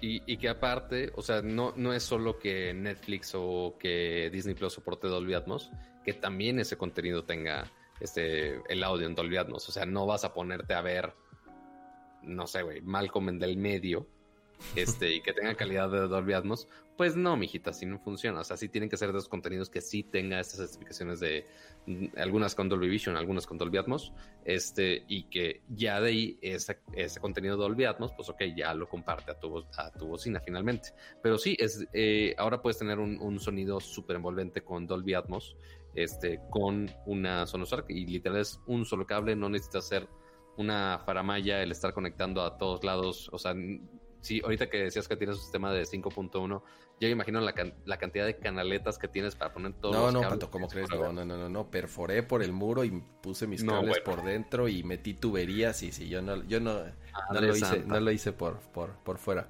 El, el, Ahora, el, eh, lo que Amigos, es importante. poner tuberías para poner unas bocinas? No, ya estaba, ya estaba. bueno, sí, sí tuve que perforar, sí tuve que perforar un, un, un área. el, el, es importante eso, ¿no? Obviamente el contenido tiene que venir en, en, en, Atmos. Las consolas de nueva generación, el Play 5 no soporta Atmos, el Xbox One X sí soporta, el Series X sí soporta, sí soporta Atmos pero si necesitas una televisión todavía más nueva que tenga IARC, porque IARC si tiene el ancho de banda, bueno, número uno para recibir la señal en, en HDMI 2.1, procesar el audio y mandarlo a la barra sin que se pierda, ¿no? Entonces, insisto, como varias condiciones. Ahora, ya usándola como tal, eh, sí fue para mí como nuevo eh, esa experiencia de Atmos. Yo no tenía exactamente la referencia tal cual de qué significaba Atmos pero lo que dijo Pato al principio es, es tal cual. El hecho de que tenga las bocinas apuntando hacia arriba es esa inmersión del audio que viene de, sobre todo de la parte de arriba. Así es como de pronto hasta desconcertante como eh, eh, si no estás acostumbrado, si nunca habías escuchado un, sistema Atmos, creo que esa es la donde más fácil te das cuenta. En, el área que yo tengo, eh, donde la puse, digamos que el muro, el muro que tengo atrás sí está muy atrás. Entonces, tal vez esa parte del sonido surround es algo que no pude detectar tan bien con la ARC. Entonces ahí lo que se recomienda es que agregues otras bocinas sonos de las, de las One, por ejemplo, que sí físicamente agregues dos bocinas a la parte de atrás. Si el área en donde estás no es muy grande, digamos que es una habitación tamaño normal, en donde sí tengas un muro un poco más cerca. Y más con, la configuración típica, por ejemplo, aquí que el sillón está pegado al muro, ahí es, donde sí se aprovecha para rebotar el sonido. exactamente. En el caso de cama está el sillón y aparte después está el comedor, el cuarto y demás. entonces ahí no rebota tan bien el sonido. Exacto, no rebota también el sonido, entonces es algo que sí de pronto no pude darme cuenta con la ARC, ¿no? Sí tengo, digamos, los, los laterales el, de arriba es donde te das cuenta luego, luego y tal cual. Pones una película que está que tiene la certificación de Dolby Atmos y de inmediato te das cuenta cómo cambia el sonido y cómo cambia la inmersión. Pero el siguiente experimento que voy a hacer es este, sí voy a poner como dos Sonos One atrás y ya lo que sigue es el subwoofer, porque obviamente le puedes agregar el subwoofer. No, no, o sea, ya si te clavas en el ecosistema, les digo, denme chance apenas. O sea, porque ah, en sí solo la barra tiene un nivel de bajo decente. No les vamos a decir que increíble a comparación de un bajo, que pues sí es un maquinón gigantesco y que sí te da unos bajos mucho más profundos, pero te da unos bajos aceptables. Este, igual en, la BIM, este, no en tampoco he tenido necesidad de que vibre toda mi casa, entonces con la BIM estoy cool. Este, pero seguramente también con la ARC, pues sigue siendo un empaque muy pequeño, porque, o sea, es un tamaño similar, o sea, al menos en lo alto, similar a la BIM, solo que si no me equivoco es un poco más larga, este, y es este circular justo para esconder las bocinas que van hacia, arriba. Este, pero en, en sí, así solo el sistema funciona chido, ya si quieres irte super high def, ok, le puedes ir agregando otras bocinas atrás para adecuarse justo a, la estación de cámaras en este caso, o agregarle el subwoofer y todo lo puedes estar agregando de manera inalámbrica para que no tengas que estar perforando eso, nada. Eso, es lo mejor de todo, que es inalámbrico. O sea, sí, obviamente tienes que conectar las bocinas a la corriente, pero el problema, por ejemplo, de los sistemas tradicionales es que si tú quieres poner bocinas atrás, si tienes que mandar el pinche cable así que de, toda la vuelta y, o por arriba y entonces es digo es la, es la ventaja de Sonos y la tecnología que utiliza. Y más cable que sala. Exacto, para conectarse entre sí no tiene delay, es todo, digo, de verdad, de nuevo, ¿no? Si son usuarios de Sonos, creo que saben muy bien cómo, cómo funciona, cómo funciona la tecnología. Denme chance de seguirla probando. Si tienen alguna pregunta ya como mucho más específica o más técnica de la bocina, este, se las iré pasando. Y pues bueno, de nuevo, muchas gracias a, Sonos, ¿no? Que, que eh, se suma a estas marcas que han apoyado a, a, Nerdcore en, en, los, en, los, últimos ratos.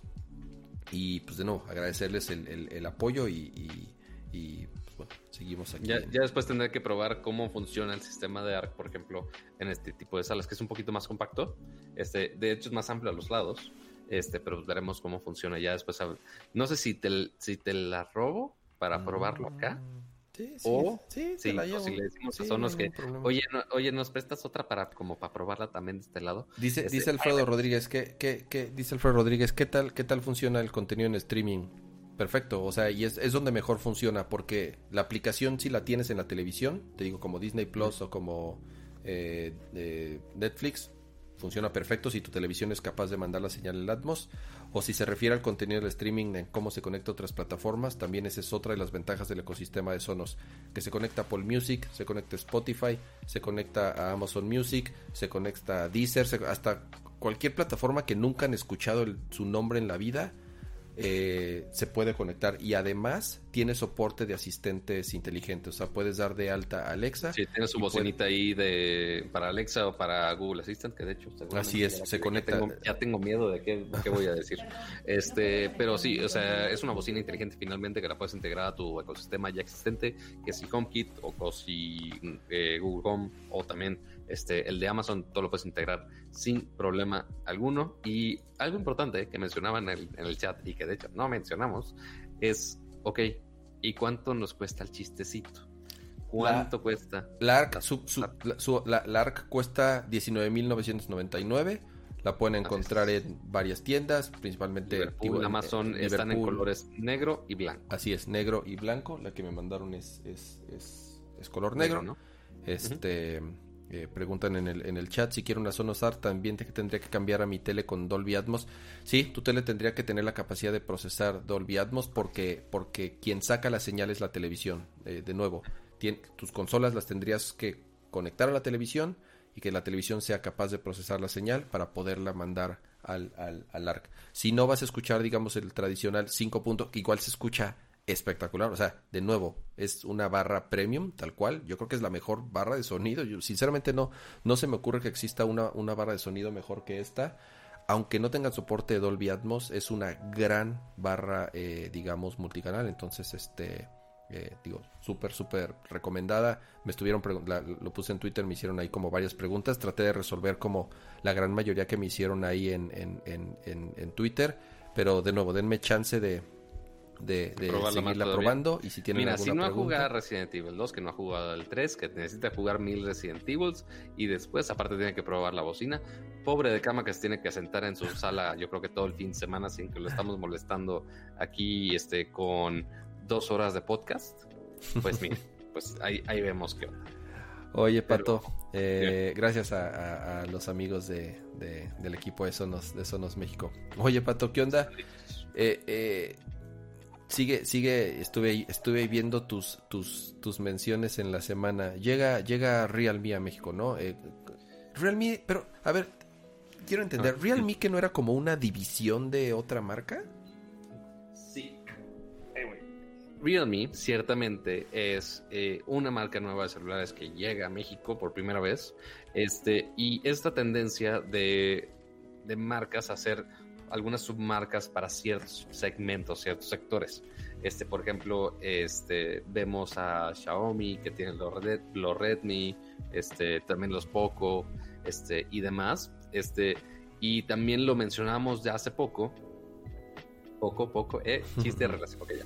Este, lo vimos con Oppo, este, y con OnePlus, porque OnePlus también esperábamos mucho que llegara a México, que OnePlus finalmente también es parte, este, bueno, más bien es como hermano ahí de, de Oppo para hacer estos equipos, son muy similares esos, cada uno con sus diferentes ventajas, desventajas y ofertas, este, pero también Realme llega como otra gama adicional a Oppo.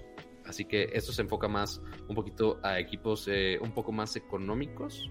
Este, porque OnePlus está un poquito más al flagship killer, esa, esa mentalidad. Este, y ahora con Realme hacen un poquito más accesibles todas estas tecnologías que veríamos en gamas altas. Y pues bueno, ahora lo están trayendo con eh, cuatro dispositivos, dos celulares que son el Realme 7 y el Realme 7 Pro y también este con eh, dos accesorios o dos otros gadgets que son este el Watch S y también los Bots Cube, o sea, audífonos inalámbricos y también un Watch, pero que también ciertamente los precios de lanzamiento también sorprenden bastante. No son eh, equipos de gama alta, o sea, por ejemplo, el Realme 7 Pro Este, es un equipo que tiene un Snapdragon 720, bueno, 720G específicamente, que no es el top of the line, pero sigue siendo este, de los gamas media alta, si no es que alta, depende cómo lo veas. Y pues sí son muy buenos specs para, para lo que tiene. Cuatro cámaras, este, tiene 64 megapíxeles, tiene 8 GB de RAM, 128 GB de almacenamiento, este, pantalla AMOLED con sensor de huella digital en la pantalla, eh, así como, como dirían algunos políticos, este, y ni el iPhone lo tiene, ni el iPhone tiene la huella digital en la pantalla. A ver si el siguiente año que digan, ah, vamos a seguir usando máscaras, ah, bueno, sí necesitamos sensor de huella digital en la pantalla. Vemos. Este, entonces, ese tipo de ventajas, pues ahora lo tienen este, a un precio súper accesible este, que ciertamente está haciendo un poco de ruido eh, aquí en México, porque, pues bueno, al menos este, eh, este primer batch de equipos, porque ciertamente van a tener muchos, y al menos a como le está este, yendo aquí, le está yendo bien, porque el anuncio pues obviamente fue virtual, y empezó la distribución en Amazon, no fue con, con carriers, este, sino que fue enteramente en Amazon lo que están haciendo ahorita con, con, la venta y un poco de la preventa, porque algunos equipos salían un poco más adelante. Este, pero imagínense, el precio del, del 7 Pro, o sea, si me dan dos segundos para ir por la caja que dejé acá. Ahora sí, tenemos este branding como amarillo de los de Realme.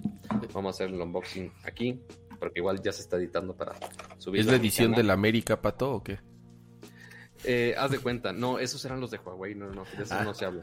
Este, lo que sí después vamos a hablar es de Honor, que ya saca sus primeros equipos fuera de Huawei, porque este, vendieron Honor, entonces ya pueden hacer equipos sin los procesadores de Huawei y quizá con posibilidad de Google Apps pero por ahora sacaron un equipo en China. Entonces todavía no sabemos qué va a pasar ahí, pero quizá veamos un regreso de Honor interesante. Este, entonces, aquí tenemos el telefonito con su efecto Mirror Blue, que la verdad está, está bonito. Con su efecto, este, ahí de efectos de luces raro con, con, su línea en medio, este, que también tiene este acabado como mate en la parte de atrás. Que la verdad está muy bonito, con su cámara también ahí a ver si se nota de 64 megapíxeles, como mencionaba. Ahora, ¿cuánto cuesta ¿A este ¿A cuánto cuesta, Pato? Cómete la maldita naranja. Pues miren, el precio oficial de lanzamiento lo tuitearon, lo sí, sí tuiteé todos los precios. Por aquí andan. Vamos a scrollear a los precios. Este, el Realme 7 Pro, tiene un precio nada más y nada menos de 9.999 pesos. O sea, está bajo los 10.000 pesos para algunos aspectos que vemos únicamente en teléfonos de gama alta.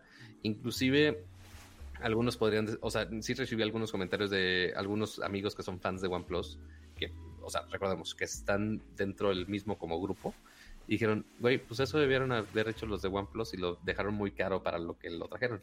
Y quizá tengan razón. Este, porque, ok, si tienes muy buenas opciones de gama alta, un precio muy accesible, este, y deja, después, Realme 7, 6.999, este, el Watch S, 1.600 pesos, este, y los Buds Q, los iPhones inalámbricos, cuestan 600 pesos. Órale. Pero, pero aparte por lanzamiento, eh, los teléfonos, el Realme 7 Pro y el Realme 7, eh, los dejaron por lanzamiento con oferta del 35%. O sea, no, no fue un teléfono de 10 mil pesos, que de por sí ya es un buen precio. Lo bajaron a los 6.500 pesos. Y voló. Y voló, sí. O, sea, literal duraron tres horas los teléfonos. Este, y ya estaban totalmente agotados en Amazon. Creo que siguen ahí. Este, no me acuerdo si están en preventa o están agotados todavía. No sé si hayan como agregado más baches, este, pero sí ciertamente el, el, interés de la gente por esta marca este, ha sido bastante. Este, y más por esta oferta tan agresiva con la que empezaron. Este, ah, y también me faltó de los aspectos importantes es la carga rápida de los 65 watts, este, que ciertamente es de los pocos teléfonos que aprovechan esta carga increíblemente rápida. Son de los, de los primeritos. Bueno, está muy blanco, esto no se va a ver. No se va a ver, pero bueno, aquí dice SuperDAT, que es la tecnología de carga de Realme. Entonces, tiene la batería de 4500 mAh, la separan dos, tiene como dos módulos de batería. y aprovecha la carga rápida y que carga los dos en carga rápida al mismo tiempo. Mm. Este, entonces no se limita así tanto y aprovecha más este guataje tan alto. Este, entonces puedes cargarlo de 0 a 100 en 34 minutos. Entonces no está nada, nada mal. Este, y por 6.500 pesos, la neta sí era una ganga ahí. Este, que igual sí les cité el, link ahí de, de compra los de Realme. Tendríamos que probarlo más adelante a ver qué tal. Ya después me ponen ahí en los comentarios o en las historias o algo así, qué aspectos quieren que cheque este teléfono. Este, y esperemos que lleguen más dispositivos de la, de la marca por, por acá en México, al menos de manera, al menos con lanzamientos virtuales, pero pues no pasa nada. Muy bien, Pato. Muchas gracias por ese update. Y vamos a cerrar el show de hoy porque, a ver, me pusiste en las notas que el, que el viejito inútil se anda peleando con Twitter México. Mira, no, no le quiero dedicar a no le quiero dedicar dos segundos a ese güey, entonces vámonos, eh, Aquí es donde ya apoyas mi emoción de no hablar de política tanto. Híjoles, que como es desesperante. Y aparte de ese tipo de políticas, como que, ay, híjole, chavo, híjole. Vámonos, Pato, arráncate. Vámonos. Amigos, como siempre, muchísimas gracias por acompañarnos en una nueva emisión de Nerdcore Podcast. Por supuesto, gracias a ustedes, gracias a Kama, gracias a a Pam por acompañarnos en este rato, que nos dio muchísima información de Resident Evil. Yo estoy así, ya se me desborda el cerebro de, información de Resident Evil. Este, y este, recuerden dejar su like por aquí, por Twitch, este, por todas las redes sociales que, que nos estén siguiendo. También si les gustan los podcasts en audios, por supuesto se pueden suscribir ahí puede ser en Spotify, puede ser en Apple Podcast. Dejen ahí su review, también en Apple Podcast. En, hasta en Amazon Music, ahí está el podcast también. Le pueden gritar a su Alexa que les ponga Nerdcore Podcast por ahí.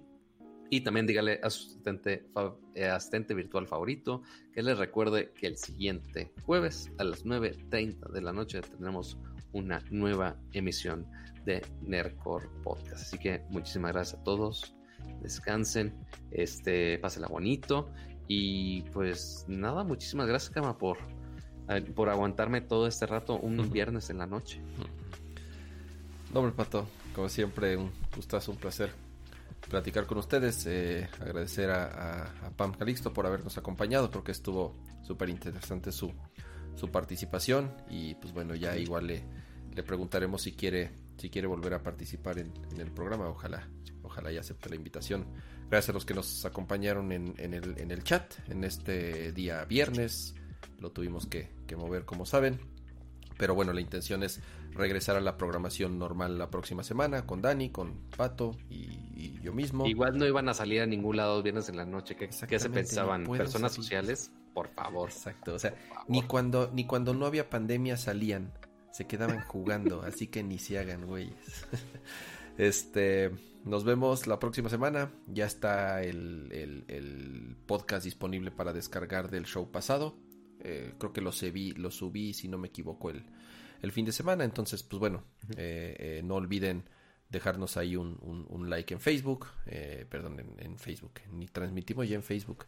Aquí en, aquí en, aquí no olviden dejarnos un like aquí en, en, YouTube, eso nos ayuda un, un montón. Eh, igual recomendar el podcast en las distintas plataformas que lo, que lo escuchen, ya sea Spotify, ya sea eh, Apple Podcast, ya sea eh, igual Google Podcast, cualquiera que sea la plataforma favorita que utilicen para, para descargarlo. Cuídense, disfruten su fin de semana. Nos vemos la próxima semana. Adiós. Bye.